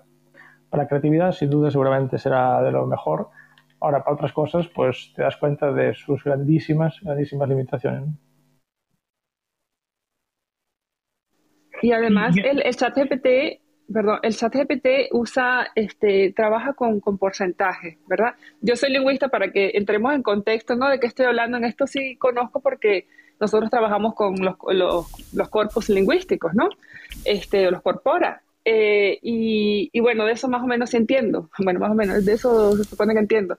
Entonces, el chat GPT trabaja con, con, porcentajes de, del, de, su, de su corpus lingüístico, o sea, de, de, las probabilidades de que una palabra siga la otra, de que una frase termine o, o, sea, y, y, lo hace en el mar de, aquí sí me refiero a lo que decía Juanma, en el, en el mar de todo lo que hay en la web. Entonces, es una, eh, ahí hay de cualquier cosa. Y además, este, puede confundirse entre una cosa y otra simplemente por la, por la, por la proximidad eh, eh, de, de conceptos, ¿no? De repente palabras que son muy recurrentes en un determinado concepto eh, y, terminan acostándose, ¿no? Un acostamiento semántico. Y ahí es cuando se mezclan cosas que no, es, que no son 100%, ¿no? Entonces, este, ahí es donde está la, no sé si me di a explicar, pero es como que, como que, un ejemplo, ¿no? explícame em, cómo es la, Suiza de... Em, eh, ¿por qué Singapur es llamado la Suiza de Asia, ¿no? Por decir. Entonces ahí mezcla cosas de Suiza de verdad con Singapur. Entonces, porque, porque hay, hay mucha información sobre Suiza, entonces va a mezclar lo que es la Suiza de Europa con, con Singapur. Eh, tal vez como ejemplo pueda servir. Si, si, me permitís, porque otro día me quedé ahí con la palabra en la boca, porque, como voy a decir, si uno no ve ese tipo de vídeos como el que puse otro día, no comprende realmente qué es la inteligencia artificial y por lo menos GPT a día de hoy. No comprende qué está pasando ahí. Y eh, em, Ana acaba de decir más o menos ahí un poco eh, en, medida cómo funciona. ¿no? En sí, la inteligencia artificial en ese vídeo, entre otras muchísimas cosas, comenta de lo que hace es una deconstrucción de la frase que le, que le pasamos. ¿no? Eh, transforma las palabras que hay en esa frase, de, desprecia el, palabras las más sencillas, las que no aportan información, las convierte en tokens, en números, todos esos números eh, eh, intenta buscar, por decirlo de manera sencilla, intenta buscar eh, como parecidos en, otros sitios a, esos, a, esas palabras claves, por decirlo de una manera, y a partir de ahí empieza a, buscar si en su base de datos, pero también a generar creatividad. se puede inventar. Tú puedes, por ejemplo, un libro que esté en su base de datos, que esté ahí, que él perfectamente, en una primera instancia, pueda saber de qué libro, cómo quién escribió ese libro, quién es la autora, cuándo fue escrito y todo eso. Y de repente tú preguntarle, ¿podrías nombrarme los capítulos que corresponden a ese libro? Y te los da. Y tú, como si ya sabes cómo funciona por detrás esa inteligencia artificial, en este caso ChatGPT o otras, te das cuenta de que muchas de esas cosas funcionan bajo creatividad porque deconstruye y vuelve a construir nuevamente todas las frases desde cero, por eso parece, por eso parece tan magnífica, porque crea todo desde cero, eh, crea las frases en base a esos toques iniciales y lo más cercano en probabilidad, en un porcentaje de lo que uno se espera que vaya a recibir, de lo que, oye, esto, yo supongo que este quiere recibir esto en base a estos toques que, que he creado. Entonces, claro, toda esa información parece creada desde cero, de la nada, porque no está sacada de ningún blog ni de ningún lado, no está copiado y pegado está reconstruida por él en base a un porcentaje que él considera que puede ser lo que tú esperas recibir, pero no lo que está realmente guardado ahí. Y por ejemplo, tú cuando le pides, eh, dame los capítulos de tal libro y hazme un resumen de cada uno, te das cuenta que te trajo eh, de un libro que a lo mejor tiene 10 capítulos, te trajo 20 que no sabemos de dónde los sacó, se los inventó y le puso el resumen que le dio la gana a cada capítulo. Y ese libro a lo mejor lo tiene guardado en la base de datos porque lo conoce. Y dices, ¿pero dónde has sacado esto, criatura? ¿Cómo te has podido inventar 10 capítulos y el contenido de cada uno? Entonces, cuando te das cuenta cómo funciona realmente este tipo de tecnologías, que como dijo antes Ana, eh, hace 10 años funcionaban de una manera, hicieron un salto evolutivo eh, cuando hizo un, un conglomerado de empresas unidas a, también a Elon Musk y otros, poniendo mucha pasta para, para que todo eso se desarrollara, se desarrollara y diera un siguiente paso, que es el que vemos ahora, pero no es definitivo, porque para cosas creativas sí funciona muy bien, pero cuando tú tienes que profundizar en cosas de temas y, conoces de ellos, te das cuenta de que se está inventando muchas de las cosas que te está diciendo. Por ejemplo, un libro que tiene su base de datos y se está inventando los capítulos. Porque luego le vas a preguntar, oye tío, bueno, me estás diciendo que esto es así, pero yo, ay, sí, tienes razón, los capítulos son estos otros. Entonces, ¿qué me dijiste la primera vez, no? ¿Comprendéis las fortalezas y las debilidades. Por eso recomiendo eh, encarecidamente, porque como toda tecnología, supongo que hay que conocerla, cómo funciona, ¿no? Como cuando uno pues, va a clase y le enseñan cómo funciona la Puedes compartir el link, Javi. Lo he puesto ahí. Y compartir ese vídeo porque me parece súper, súper importante, porque como cuando vamos a clase de naturaleza o de cualquier cosa en el pasado y veíamos cómo funcionaba la célula, lo considero, creo súper importantísimo entender el funcionamiento de las tripas, de cómo funcionan las inteligencias artificiales para utilizarlas. Porque si no, eh, uno eh, puede o no comprender o simplemente estar siendo confundido sin realmente saber lo que está utilizando. ¿no? Por lo mismo que una persona que esté trabajando con material genético y no sabe lo que está tocando. ¿no? Pues, pues me parece que esas cosas son fundamentales por eso recomendé ese vídeo, porque yo creo que es uno de los mejores que va a haber durante muchísimo tiempo en habla hispana, eh, que te explica a la perfección absolutamente todo con respecto a eso, cómo esta gente que hay por detrás creó todo esto, quién está detrás, cómo Azure eh, con Microsoft puso pasta y sus servidores para dar potencia a toda esa IA y esa cantidad de millones y millones y miles de parámetros que están detrás de todo eso. Y, y eso, que al final estamos utilizando una especie de betas, no os podéis olvidar que para mí, yo noto que estas aplicaciones, estas IAs, para mí son betas todavía, algunas de ellas, y nosotros estamos pagando 20 euros por ChatGPT, bueno, que nos está pagando, por utilizar unas betas donde nosotros estamos entrenando, practicando, está mejorando, pues eh, encima estamos pagando por ello. Es como, descargarse un videojuego con errores, con fallos, y encima estás pagando por él, ¿no? Eh, sí, no, ocurre, ocurre, ocurre con los videojuegos, ocurre, ¿no? Que prácticamente sacan la beta pagamos por el videojuego, estamos pagando por ese videojuego cuando es una beta y estamos, bueno, pues dándole eso, pues ocurre también, ¿no? Y, sí que es verdad que esto es una beta y que está muy como, a ver, está muy en pañales de momento. ¿Quién te dice a ti que en un futuro pueda tomar decisiones y realizar operaciones mm, más complejas, ¿no? Claro, es que el siguiente paso es que eso es lo que comenta en ese vídeo claramente Nate Gentil que han dado un paso con todo esto desde que se juntó ese conglomerado para crear GPT, por ejemplo, con toda esa peña que estaba detrás poniendo mucha pasta. Y Microsoft con sus servidores para dar la potencia a todo eso. Pero ahora falta el siguiente paso, que es que eh, consiga no inventarse de esta manera las cosas, que, lo haga en base a una, de una, de una mejor, mayor conciencia, vamos a decirlo, de lo que está haciendo. No simplemente eh, ir deconstruyendo, vuelvo a decir, Tú tienes la casa es bonita y se queda con casa y se queda con bonita. Lo transforma a números, a unos tokens enormes. Todos esos números van hacia contra una cantidad de millones de parámetros e intenta hacer en base a porcentajes eh, construir la frase en base a esa y en base a la pregunta que le vas a hacer o la cuestión que va a salir. Entonces, construyes de cero una frase que puede ser totalmente inventada. Por eso, en medios como el vuestro, eh, bueno, como el tuyo, Manuel, puede ser algo magnífico, pero en otro tipo de cosas, como dije, la investigación o haciéndole preguntas de cosas o de temas, cuando tú sabes algo de eso bastante, te das cuenta que te está troleando muchas veces y no te puedes fiar lo más mínimo. Lo que te facilita es muchas veces eh, la, escritura, la facilitación de un tema que, que, tú te sabes, lo conoces, sabes que te está mintiendo y te, te, reduce el tiempo. Por ejemplo, yo cojo un texto que tengo por ahí sin puntuar o lo que sea que consigo por ahí. Oye, puntúamelo, cámbiamelo, reconstruye, resúmemelo, hazme esto. En eso es magnífica, porque te lo hace como si, como si fuera una persona con su pensamiento, desde cero. Pero para investigación, si tú sabes, o para ciertos temas o preguntas, no te puedes fiar de ella y tienes que leer lo que te pone e ir a indagar por ti mismo esa respuesta.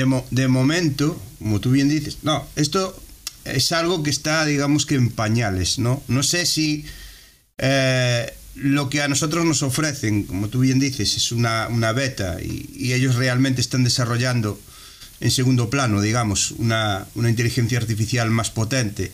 Una, una inteligencia artificial que en un futuro eh, con todo ese conocimiento que nosotros hemos ido obteniendo a lo largo de la historia, por ejemplo, del cuerpo humano, pueda tomar los controles de una máquina y realizar una, una, operación totalmente de forma autónoma. Yo creo que eso puede, puede llegar a ocurrir, ¿no? Sabemos que ya hay máquinas que son manejadas por especialistas, las cuales pueden hacer una operación a distancia, ¿no? Pero como tal que en un momento dado, y esto es una suposición, ¿no? Que pudiese ocurrir en un futuro, que una inteligencia artificial pensada para esto pueda llegar a operar a distancia, ¿no? De una manera autónoma sin necesidad de la intervención del ser humano. No sé si vosotros creéis que esto podría llegar a ocurrir o no, o si es que a lo mejor ya está ocurriendo. Es que para hacer cosas automáticas, las inteligencias o aparatos electrónicos son perfectas porque eh, hacen su cometido a la perfección.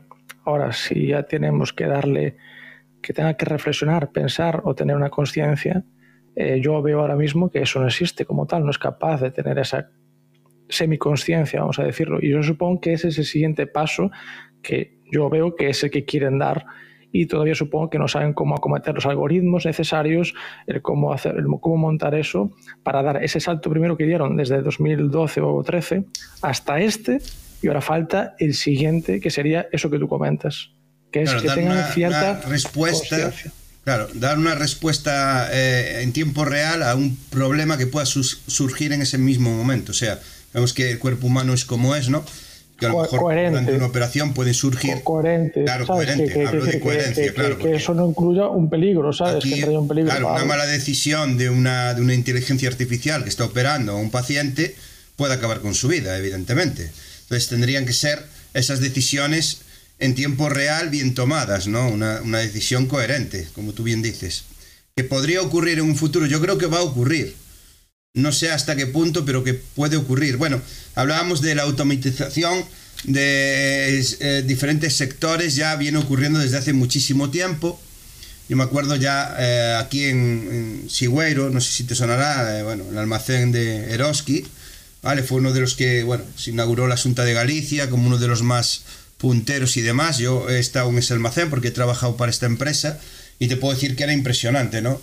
El hecho de pues picar aquí un producto y que una máquina se, se dirija y te coja el producto y te lo ponga ahí en, a mano, ¿no? Esto ya se hacía desde hace, imagínate, yo no me quiero imaginar, pues quizá he visto algún vídeo que no sé si real o no, de los almacenes de Amazon, ¿no? Que están todos robotizados y automatizados. Pero, sin embargo, el ser humano no está siendo sustituido por estas máquinas, ¿no? Yo creo que al final habrá ese equilibrio, tendrá que haberlo. También es verdad que nos tenemos que reinventar, y bueno, que yo creo que es, eh, eh, o sea, que, va a ser así, o sea, que no, no, no hay otro, otro futuro, no hay otra perspectiva que no sea la de reciclarnos, reinventarnos y, bueno, pues, pues que tiene que haber ese equilibrio, vamos, pero que esto va a ocurrir y que la inteligencia artificial como tal está en pañales, eso está clarísimo, pero que la están desarrollando con, con la, posibilidad de que en un momento dado puedan tomar decisiones, ¿vale? Que con estas no afecten o puedan poner en peligro la vida de un ser humano, ¿no? sí, ahí está el detalle. Ah, perdón, Ana, No, no, rapidísimo, quería decir que ese va a ser el detalle final, ¿no? Pero yo creo que eso es como más cuando, cuando se pensaba que en el 2000 los carros iban a volar. Yo creo que yo creo que y eso nunca llegó. Bueno, eso es una cosa que se sacó como un Musk, que se saca muchas cosas de este tipo de hombres o, o mujeres o quien sea, que se sacan cosas de la manga para realmente generar una serie de atracción marketing, ¿sabes? De marketing, como hace Elon Musk, que es un crack en eso, eh, y en ese momento eh, Bill Gates hizo lo mismo, ¿no? Hablando de esos coches voladores, ¿no? Y hay gente que le dijo, pues como funcionan los coches voladores, como funciona el Windows, vamos a ver todos en el suelo, ¿no? Eh, destrozados. Eh, yo pienso que a día de hoy eh, la inteligencia artificial realmente va a ser muy rápidamente utilizada para cosas muy automáticas, donde un humano hace cosas pues, que son de esos patrones de repetición, donde realmente no requiere de grande reflexión por parte de la máquina. Simplemente esto es así, siempre es así y, y listo. ¿no?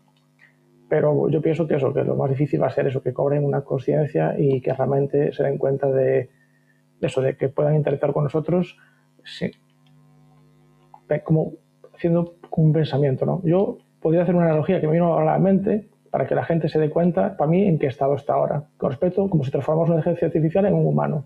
Para mí, la inteligencia artificial a día de hoy, lo que tenemos con ChatGPT es como si dotaras a una persona muy borracha, muy, muy, muy borracha, de muchísimo conocimiento, un conocimiento vastísimo, como no os podéis imaginar, aún así no es tan amplio, porque en ese vídeo indica qué tipos de conocimiento le dieron, se ve qué bases de datos de Internet, de qué hay por ahí, se ve a qué tipo de acceso le dieron y, es como si dotaras a un borracho de una información vastísima y, y entonces, ¿qué sucede? Pues que por momentos te puede decir claramente lo que has buscado a la primera como de repente puede tener una... Porque un borracho pues puede entrar con una creatividad increíble que te puede sorprender, ¿no? Pues eso, te puede sorprender con una creatividad increíble diciéndote algo que, ostras, lo que me acaba de decir, ¿no? Y, pero realmente, en un momento dado, te puede contar una trolada que, y te la cuenta tan tranquilo, ¿no? Como, ostras, con, con, todo lo que acaba de contar tiene que ser verdad, ¿no? Tal como lo acaba de decir. Por eso me recuerda mucho a un, una persona muy borracha, muy drogada, con un vastísimo conocimiento, para que os hagáis una idea lo cual puede ser sorprendente y muy creativo, como puede ser en el mundo artístico. Hemos oído de gente eh, de las artes que realmente, pues, con el consumo de drogas, pues han hecho sus mejores canciones, sus mejores cuadros y todo eso, porque la creatividad bajo esas sustancias, pues, pues te dota a lo mejor pues, de una especie de visión que no tendrías pues, sin ellas, a lo mejor, quién sabe, Pero realmente, eh, a lo mejor si tienes, quieres hacer algo eh, más coherente con respuestas a preguntas pues, pues trascendentales o, no tanto, de, de información de día a día, pues te puede contar algo que acierte, porque tiene acceso a esa información vastísima, pero te puede contar burradas y te las puedes creer porque realmente las cuenta como si fueran la máxima verdad, porque te lo parece así, por cómo lo desarrolla, ¿no? Eso es lo que quiero haceros consciente de esas fortalezas y esas debilidades, ¿vale? Porque creo que, eh, creo que más o menos lo he dejado hoy claro con esto. Nada tengo más que decir, ¿eh? es lo que quería decir otro día, porque, porque yo creo que esto la gente no es muy consciente de esto que acabo de decir, ¿no? De, de eso. Ok, Javi, muchas gracias. Eh, se han subido, se han unido Maite y Ángel. No sé si quieren eh, comentar algo sobre lo que estamos hablando. Adelante cuando queráis. Buenos días, chicos. ¿Qué tal? ¿Cómo están? Bueno, yo con respecto a la inteligencia artificial, yo creo que nos puede facilitar muchas cosas, es decir, incluso hasta la hora de redactar un mail, directamente te lo puede dar por escrito, en audio, puedes enviarlo de varias formas, algo tan sencillo como un correo electrónico. Pero ciertamente, el otro día yo me metí en un live de un, de un amigo en TikTok y yo le hice una pregunta muy, muy, muy concreta, ¿vale? ¿Qué es ser un coach? Fíjense lo que les digo, está antigua, anticuada. Miren lo que les voy a decir, está antiguada la inteligencia artificial al describir a un coach, ¿vale? Y yo le dije a esa persona que estaba en el live, se tiene que actualizar la inteligencia artificial. Porque es como dice Javi, es como darle la dosis al borracho, que se lo va a creer absolutamente todo. Y cuando hizo la definición, hice la definición de los años 80, no la definición actualizada de lo que hoy es un coach, cuidado. Igual que en el tema sanitario. Es decir, ciertamente se está haciendo intervenciones quirúrgicas, pero siempre con la supervisión de diferentes profesionales. No, es que él esté en su casa no, de hecho yo conozco cirujanos eh, cardiovasculares que aquí, justamente en Canarias, se está haciendo esa parte y siempre no hay un cirujano, hay dos especialistas en esa patología, en esa intervención, supervisando qué está haciendo la máquina, ¿vale? Es decir, que la inteligencia artificial ha venido para quedarse. Es cierto que aún están experimentando con ella. Yo desde luego, si alguien quiere estar en la inteligencia artificial, que esté con personas reales que estén investigando o estén haciendo con ella, no con cualquier chaflameja, como decimos por aquí por Canarias, que dice, ay, no, ya me hice un cursito de inteligencia artificial y fíjate tú, no, métete con las personas que realmente están en ello, ¿vale? Aquí tenemos un ejemplo claro y yo siempre le nombro que es Francisco Ortigosa, ¿vale? Metámonos con alguien que de verdad sepa lo que se trae entre manos, no con cualquiera que se un cursito de tres meses y ya es especialista en, en inteligencia artificial. Y miren lo que les estoy diciendo, es aún no está actualizada, porque describir a un coach de los años 80 es muy fácil, pero yo quería la descripción de un coach en la actualidad, en el 2023, y no me la supo dar, no tenía el registro. Así que sigan experimentando, yo desde luego creo que es algo a lo que nos tenemos de alguna forma que adaptar a ella, ¿vale? Y ella a nosotros, ojo, porque les digo, el concepto estaba caducado, y desde luego es importantísimo que esos especialistas, les digo, yo conozco a, una cirujana gallega, además precisamente de Coruña, que está aquí afincada en Gran Canaria. Y, les puedo decir que sí está la inteligencia, pero no en la distancia supervisa el ojo humano. No, no se equivoquen, señores, eso no es verdad, no es real. Lo supervisan dentro de quirófano, ¿eh? totalmente dentro de quirófano, por si hay algún fallo. Muchísimas gracias, chicos.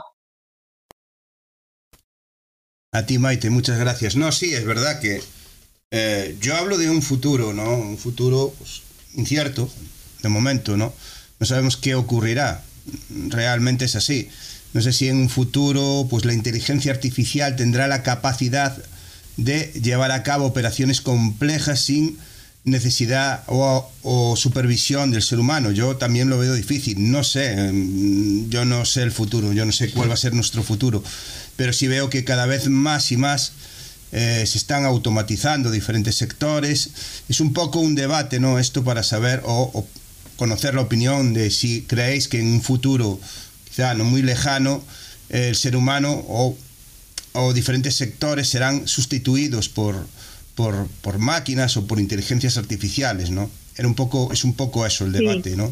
Si me permites, Manuel, un, apunte. Por ejemplo, los grandes, eh, las, grandes moles de la, la, farmacéutica, vaya, en sí, laboratorios, se están planteando incluso dejar la fabricación, entre comillas, de nuevos, de nuevos medicamentos, entre comillas, porque nunca van a dejar de hacerlo, precisamente porque están haciendo más inversión en formar al personal, miren lo que les digo, para el tema de, las nuevas máquinas y aparatos, porque no solamente hay muchos que no se dedican solamente a la creación de, de medicamentos, sino a la creación de maquinarias, ¿vale?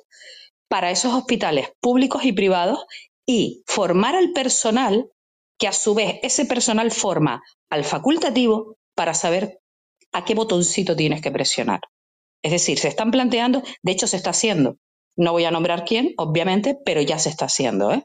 Esos laboratorios están planteando esa parte. No dejar de fabricar, obviamente, esos medicamentos que los han, hecho multimillonarios, pero sí eh, invertir en la inteligencia artificial. ¿eh? Sí, no, el caso es que, bueno, todos sabréis, ¿no? Que se demoniza un poquito todo este tema por el hecho de que, bueno, que podemos perder nuestros empleos, nuestra forma de, bueno, ganarnos nuestro sustento, ¿no? Y creo que es quizá un poco eh, atemorizar a la gente, a, bueno, a la sociedad de que esto ocurrirá así de esta manera. Yo creo que, y lo hemos dicho un montón de veces y nos reiteramos en eso, que tiene que haber un equilibrio, evidentemente, y que sí que al final el ser humano va a ser necesario para supervisar, ¿no? De algún modo, eh, estos automatismos o esta manera de automatizar, eh, yo creo que vienen a facilitarnos un poco la vida, ¿no? Quizá, pues, es eso, eh, al final lo, que, lo único que no podemos comprar sea tiempo, ¿no? Y de esta manera podemos disfrutar un poquito más, ¿no? Y, hacernos quizá la vida más agradable, ¿no? Esto es una forma de ver las cosas desde mi punto de vista, no es una realidad ni mucho menos, no estoy opinando como podéis hacer vosotros no es mi forma de ver las cosas. Yo creo que sí que vienen para, o sea, esta tecnología o la tecnología en sí como tal y estas inteligencias artificiales que al final se unirán con esta tecnología y harán que trabajos que antes pues realizaba el hombre y que eran mucho más pesados sean mucho más sencillos de realizar, ¿no? Y dentro del campo de la medicina y demás creo que va a haber avances muy importantes, los cuales creo que nos van a ayudar a toda la humanidad, ¿no? Como tal. Yo estoy a favor, ¿no? Estoy a favor. No sé, eh, me gustaría porque vamos a ir terminando y me gustaría conocer eh, si estáis o no a favor de, la tecnología, de los nuevos avances dentro de todos los campos y que si creéis que realmente eh, vamos a ser sustituidos totalmente ¿no? por, la, por la tecnología, por la robótica, por las inteligencias artificiales. Hola Manuel, yo quería dar mi opinión sobre el tema. Eh, yo coincido contigo, yo sí estoy a favor, que pues bueno, hay matices. Tenemos mucho miedo al chat, pero el chat es un juguete.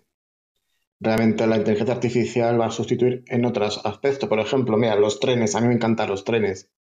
Pues los trenes son de los primeros oficios que lo va a cambiar. Ay, perdón, que se ha ido a mí la conexión. Se lo va a hacer una maquinita y habrá trenes automáticos y un montón de trabajos. Diseñadores gráficos, hace mentira, que es un trabajo muy creativo el diseño gráfico del día a día en revistas, en editoriales, es bastante rutinario. Y ya hay un montón de programitas que te, hacen logos, te hacen diseños, eso va a ser lo primero. Call centers, en 5 o 10 años, no distinguiremos si es una persona la que habla, o aquí a lo mejor dentro habrá un clubhouse en 5 años, y la inmensa mayoría serán máquinas las que hablen entre sí, ¿no? Va a estar divertido. Eh, es decir, que no solamente lo que es el chat GPT es un juguete, habrá un montón de, aspectos en nuestra vida que lo cambiarán máquinas, por supuesto que sí. Y yo creo que en 20, bueno, 20 no. Estoy seguro que en 40 años, más de la mitad de las profesiones que conocemos serán totalmente realizadas de forma automatizada. Y tampoco me creo que dicen, no, no, es que surgirán nuevas, no. En las anteriores revoluciones industriales no había máquinas inteligentes, simplemente se quitaba un montón de mano de obra por grandes máquinas, pero hay que hacer otra mano de obra para hacer esas máquinas. Y ahora cada vez es menos necesario por la presencia de ingenieros, de programadores, para hacer dichos diseños, porque ya, ya las propias máquinas se van a diseñar. Es decir, nos espera un futuro a los tontos como yo muy mal si no progresamos en conocimientos. A mí me gusta, vamos a vivir mejor, pero también va a ser verdad que como siempre, unos poquitos van a vivir muy bien, porque las nuevas tecnologías les permiten vivir muy bien, y también va a haber mucha gente que no va a estar en contacto con las nuevas tecnologías y lo va a pasar fatal, como el culo. Esa es mi opinión, gracias. Por eso hablaba de la importancia de reinventarse, ¿no? Y, bueno, reciclarse y demás. Nos acompaña ahora Gatona y Osiris, ¿vale? Eh, cuando queráis la palabra porque vamos a ir terminando y me gustaría conocer la opinión de todo el mundo. Hola, buenas. Mira, ¿se me oye bien? Sí, perfecto. Sí, sin problema. Mira, yo en lo que tiene que ver con, con el sector sanitario, me extrañaría que la, ah, la inteligencia artificial llegara a operar autónomamente porque uno de los hándicaps que tiene el cuerpo humano es que no, uno más uno no es dos. ¿Qué pasa? Em, tú cuando operas, yo me imagino que en el quirófano lo usan como una máquina, pero esa máquina necesita un operario. ¿Por qué? Porque, mm, por ejemplo, pondré un ejemplo. Yo trabajo en el sector dental.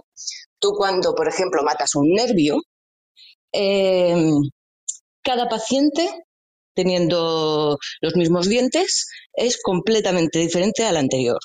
Uno porque tiene más conductos que el otro. Es que no hay un estándar. En el libro te dicen, el 23 tiene tantos conductos. Mentira. Porque en realidad te encuentras mucha gente que tiene más, mucha otra gente que tiene menos, gente que tiene una infección eh, que ha calcificado el conducto, gente que... Y eso tiene que haber alguien que, pueda anticipar, eh, en el momento en que vea lo que está pasando, pues tirar por aquí o por allí. Entonces, en realidad, en medicina te puede facilitar mm, hacer el acceso más fácil y tal, pero tendría que ser un cerebro con un, motor de, de buscar alternativas muy potente y saber discriminar esto es esto, esto es lo otro, que yo creo que estamos lejos de eso. Y hasta era eso. Osiris, cuando quieras, eh, te doy paso para que puedas comentar. Sí, saludos a Manuel y a todos los amigos en la sala. Un placer escucharlos. Sí, uh, yo, quería decir brevemente un par de cosas con relación al tema.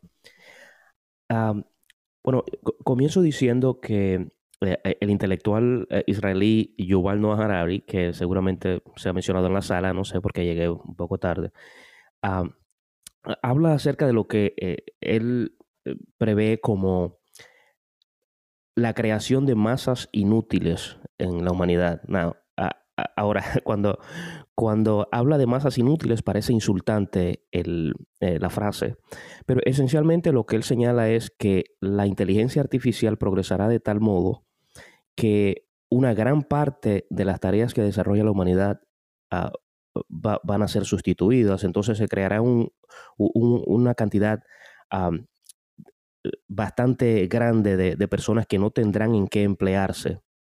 Entonces, por eso él señala, por ejemplo, que los gobiernos tendrían que eh, establecer a lo que eh, conocemos como el ingreso mínimo universal o renta básica universal para poder eh, sostener a, una gran cantidad de ciudadanos de sus países que van a, estar desempleados y, sin, sin, capacidad de emplearse. Ahora, ¿e, ¿es eso posible? O sea, respondiendo a la pregunta, ¿reemplazará a la humanidad? Bueno, yo creo que decir reemplazar a la humanidad sería un juicio extremo.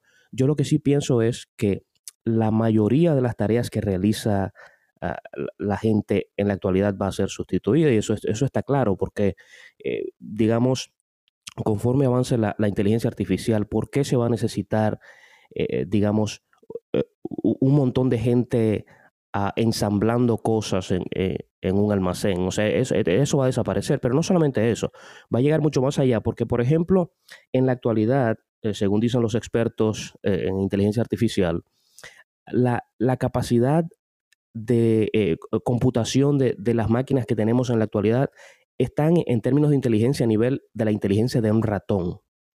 Cuando, cuando se alcance una inteligencia mucho mayor, que es lo que algunos expertos llaman la, la singularidad, que es decir, cuando las máquinas tengan una capacidad eh, de procesamiento de datos o de información que se equipare o, sobrepase la humana, e, el escenario mundial va a ser una cosa que no, no tenemos ahora mismo ni idea de cuán profundo va a ser. Entonces yo, yo creo que e, en cierto modo es inevitable que la mayoría de las tareas que realizamos los humanos sean sustituidas. Ahora, eh, yo concuerdo con algunas de las opiniones que escuché en la sala de que hay, hay una, una visión humana, una capacidad eh, creativa, eh, una perspectiva del humano que a mí me parece que, la máquina no llegará ahí, ¿no? Entonces hay ciertas tareas que tal vez no, pero yo creo que sí, que la mayoría de las tareas van a ser sustituidas por las máquinas. Entonces ahí lo dejo, pero gracias por la sala. Muchas gracias, Osiris. Nada, para ir terminando, lo que comentaba, yo desde, desde mi, bueno, desde mi punto de vista, ¿no? Yo no conozco, como he dicho, el futuro, no sé lo que va a ocurrir de aquí en adelante. Eh, como siempre hemos dicho, tiene que haber un equilibrio, sí sé y sí que creo, ¿no? Más que saber, ¿no? Porque realmente no lo sé, pero sí que creo que vendrán para facilitarnos las cosas, para facilitarnos la vida, para darnos más tiempo, más calidad de vida, quizá, y que, hombre, no seremos, no creo que seamos reemplazados, como bien dice aquí la frase, por, o sea, que la humanidad sea reemplazada por la inteligencia artificial o las máquinas, sino que habrá ese equilibrio que sí que nos lo va a poner todo mucho más fácil. Creo que si eh, a día de hoy tenemos una estimación de vida más, más, más longeva, es gracias a la tecnología, ¿no? no solo a la medicina, sino todos los avances de medicina que hemos ido viviendo a lo largo del tiempo, evidentemente están ahí es obra del ser humano, evidentemente, y, gracias a eso tenemos una esperanza de vida mucho más alta, gracias a la tecnología, a la medicina y demás. Y creo que esto vendrá a facilitarnos aún mucho más y a disfrutar mucho más, creo, dentro de lo que cabe. Y sí que he oído a Osiris, a lo que decías de, de esa paga universal, ese ingreso mínimo vital, como el que estamos viendo ahora, una sí que se ha hablado de esto y posiblemente acabe sucediendo, no lo sé, porque sí que es verdad que, esto es imparable, ¿no? Y que seguiremos avanzando y avanzando y que, y que todo que, bueno, el panorama que nos espera es, insospechable, ¿no? Como he dicho. Y nada, para ir terminando, yo eh, soy una persona de las que está a favor, creo que tiene que haber ese equilibrio, que lo, que lo tendrán que buscar ese equilibrio, ¿no? Y que creo que lo va a haber. Y estoy a favor de, la tecnología, no de, demonizar esta tecnología, esta, inteligencia artificial. Creo que al final todo se acabará entrelazando, uniéndose para darnos algo mejor. Y, poco más. Esta es mi opinión personal, evidentemente. Yo no soy científico, ni mucho menos, ni sé lo que ocurrirá en un futuro. Pero bueno, quería dejar esto, eh, mi opinión personal, para que la conozcáis. Me gustaría conocer la vuestra para eh, terminar. Vamos en orden si os parece bien. Juanma adelante y vamos terminando.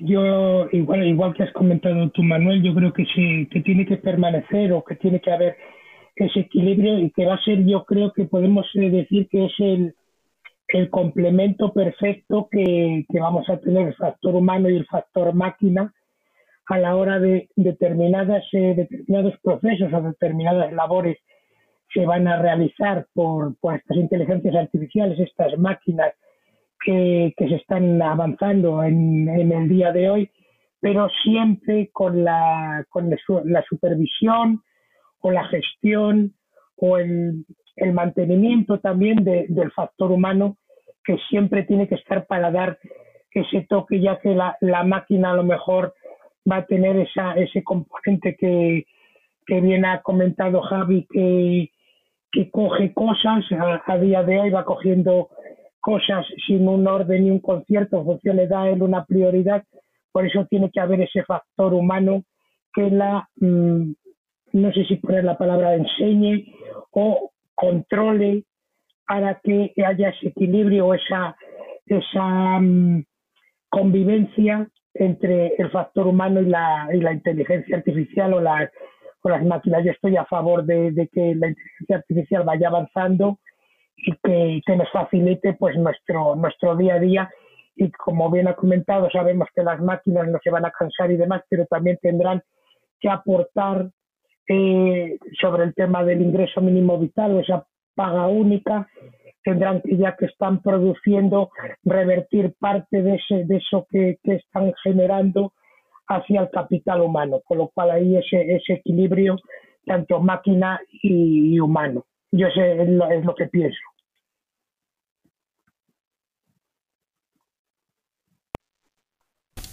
Ana, cuando quieras, si andas por ahí, danos tu, bueno, tu opinión. Vale, mi reflexión final. sí, no, miren, definitivamente yo estoy convencida de que, de que todos estos avances, simplemente eh, esa adaptación va a ser tan automática que ni nos vamos a dar cuenta.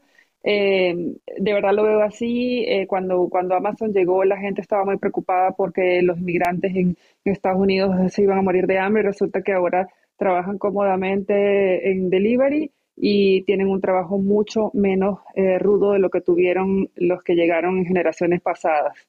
Entonces, bueno, eh, como les decía, ya vi aquí en Suiza de la agricultura cómo está tan digitalizada, el carpintero viene y en vez de, tomar las medidas con, con, el metro desplegable, eh, prende un aparato que con láser muestra dónde va a estar incrustado el mueble y, con un ordenador muestra eh, cómo se va a ver eh, con el color. Entonces yo creo que, que estas tecnologías simplemente van a, no, no, van a dejar a la gente em, em, en la casa mirando para el techo. Em, por el contrario, pues vamos a aprender nuevas destrezas, vamos a aprender a utilizar herramientas y, y, y nos vamos a adaptar de manera tan, tan rápida que, que no lo vamos a ver como una reinvención, sino va a ser una adaptación inconsciente. Maite, cuando quieras, por favor. Sí, chicos. En mi caso, por ejemplo, les digo que yo sí estoy a favor de la inteligencia artificial, ¿vale? Tiene que haber ese equilibrio. Y con respecto a esa paga vitalicia, discrepo. Discrepo y les voy a decir por qué y para qué. Eh, yo le doy una paga vitalicia por ejemplo, ya lo saben, nosotros, vamos, Manuel, Juanma, Ana, Ángel Fran, aquí en España se está dando el mínimo vital para que puedas comer, supuestamente, ¿verdad? Yo te daría un mínimo vital para que emprendas y estudies qué es la inteligencia artificial. Para eso sí te doy una paga vital, pero no para que tengas, estés generando una economía B, cuidado, eh, con diferentes trabajos y con un mínimo vital en tu casa todos los meses. Para eso, ni paga vital ni, ni, vamos, que no, yo no estoy de acuerdo con eso, pero sí con la inteligencia artificial y que hay que eh, dar esa ayuda vital, ojo con esto, esa ayuda vital se va a dar, sí, si tú emprendes, si tú realmente quieres saber qué es la inteligencia artificial, si te quieres adaptar a ella y ella a ti. Pero para que te quedes en tu casa creando una, una economía B, la paga vital no vale de nada. Para crear vagos, eso sí, nada más. Discúlpenme si alguien se ha sentido ofendido, pero eso es lo que yo pienso. No, no, sin ningún problema. Sí se entiende bastante bien y creo que es correcto, ¿no? También es como decían, prefiero que me enseñen a pescar y no que me den el pescado, eso está claro. Y esto va un poco en esa línea, ¿no? Yo creo que también, sí, tienes toda la razón, estoy de acuerdo contigo en caso de, darse una, un mínimo vital o como quieran llamarlo en un futuro, si es que esto ocurre, debería estar encaminado a que la gente emprenda, ¿no? No a que se quede en su casa rascándose la barriga, evidentemente. Estoy de acuerdo, totalmente de acuerdo. Ángel, cuando quieras, adelante, por favor.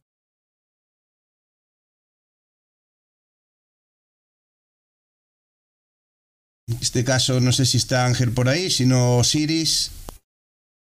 Javi está por ahí también, creo que iba Javi, ¿no? No, estaba, estaba yendo en orden. Sí, Javi creo que sigue por aquí. Me imagino que en cuanto llegue a él, eh, Osiris, no sé si sigue por aquí. Sí, estoy aquí. Para que nos dé su.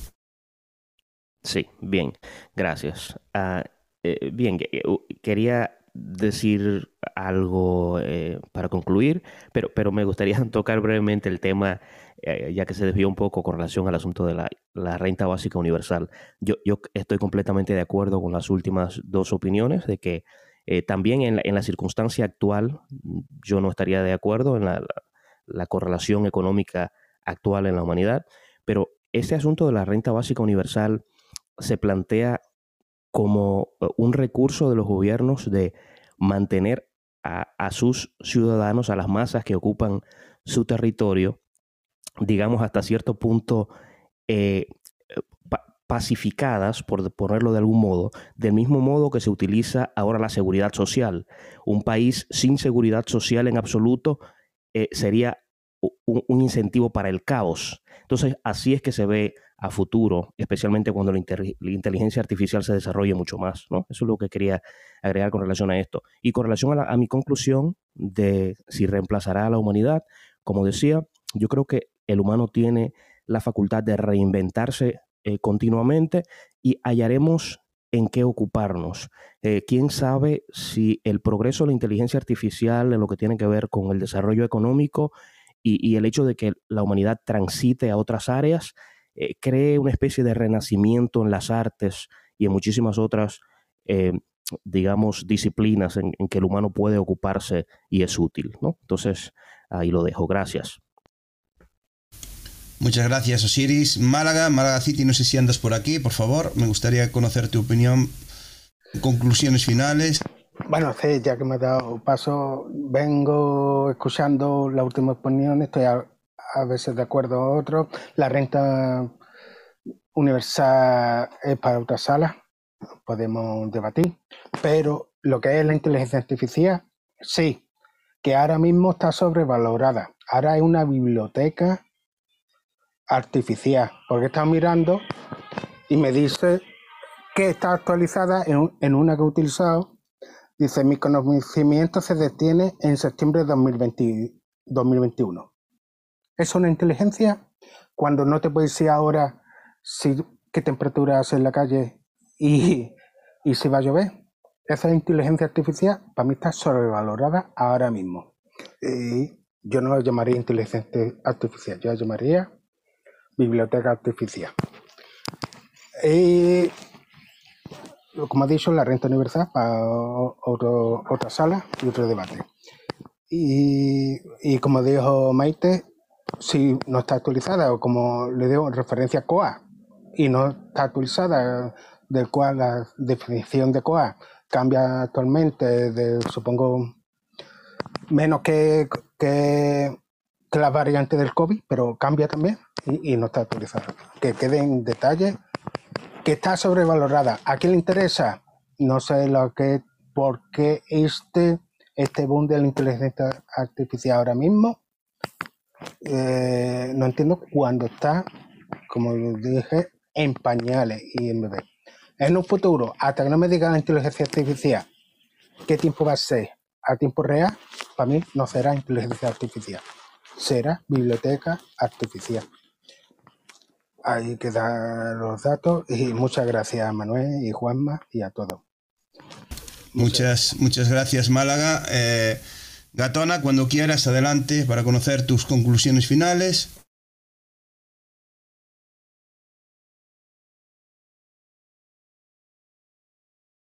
Bueno, no sé si anda por aquí, si no, Javi, eh, por favor, cuando quieras, si andas por aquí. ¿Qué tal, compañeros? Pues sin más, para despedirnos, eh, o por no despedirme yo hoy por hoy, eh, comentaros de que supongo que el futuro va a ser a lo mejor para dos tipos de personas. Las personas que les guste vivir en su zona de confort y las personas que, que no, por lo menos a nivel intelectual.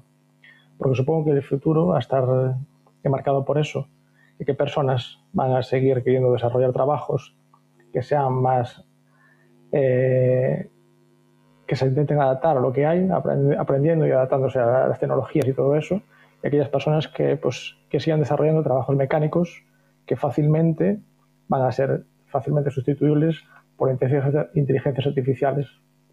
Entonces supongo que un futuro va, a ser diseñado por eso y quizá eso marque pues, la diferencia a lo mejor entre que tengas que vivir de sustento o que a lo mejor pues, eh, pues te adaptes e intentes pues, vivir de otra manera, no sé si libertad o no, pero de otra manera que quizá te permita pues, más variaciones en tu vida, que no sea solo pues eso, con un pensamiento más mecánico y repetitivo, porque eso pues yo creo que ya se está acabando, pues como bien dijo antes Ángel Frank, un momento en la época de la revolución industrial que se requería mucha mano de obra, pero a día de hoy no se requiere esa mano de obra repetitiva, sino se necesita gente que eso que se adapte con conocimientos y que sepa pues adaptarse a los tiempos que corren. Solo quería comentar eso y muchas gracias por este tiempo y por este tema, compañeros.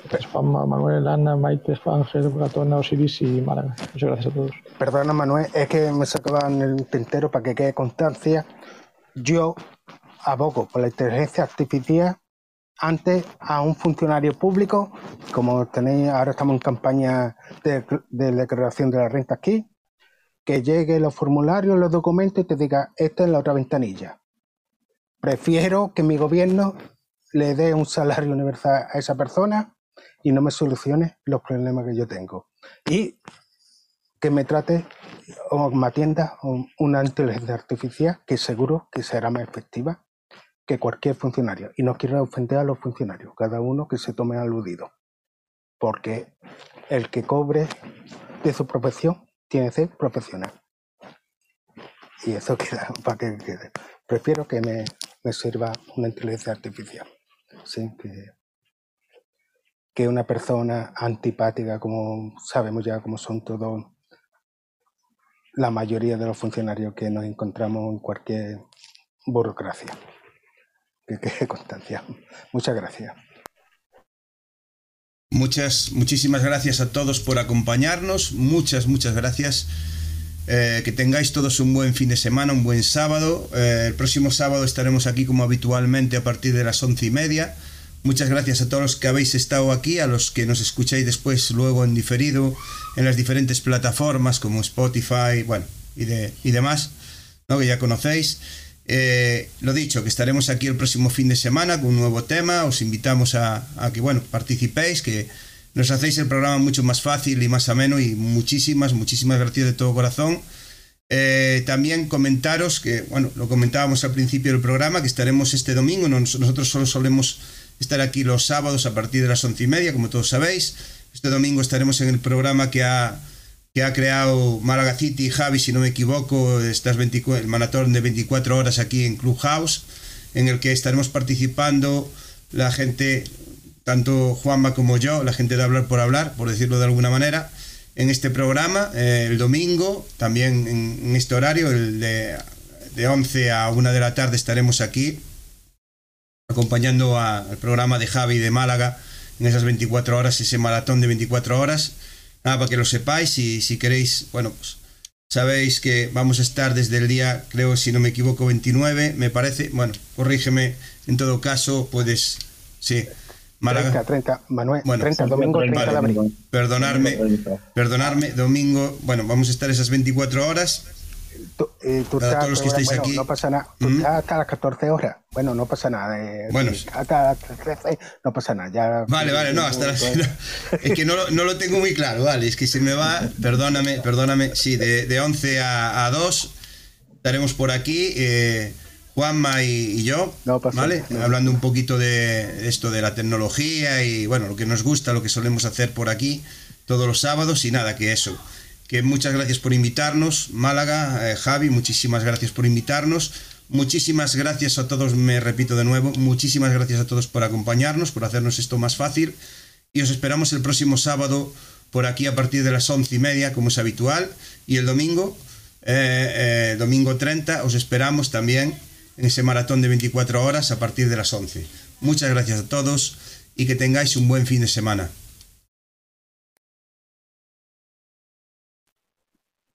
Feliz domingo. Semana.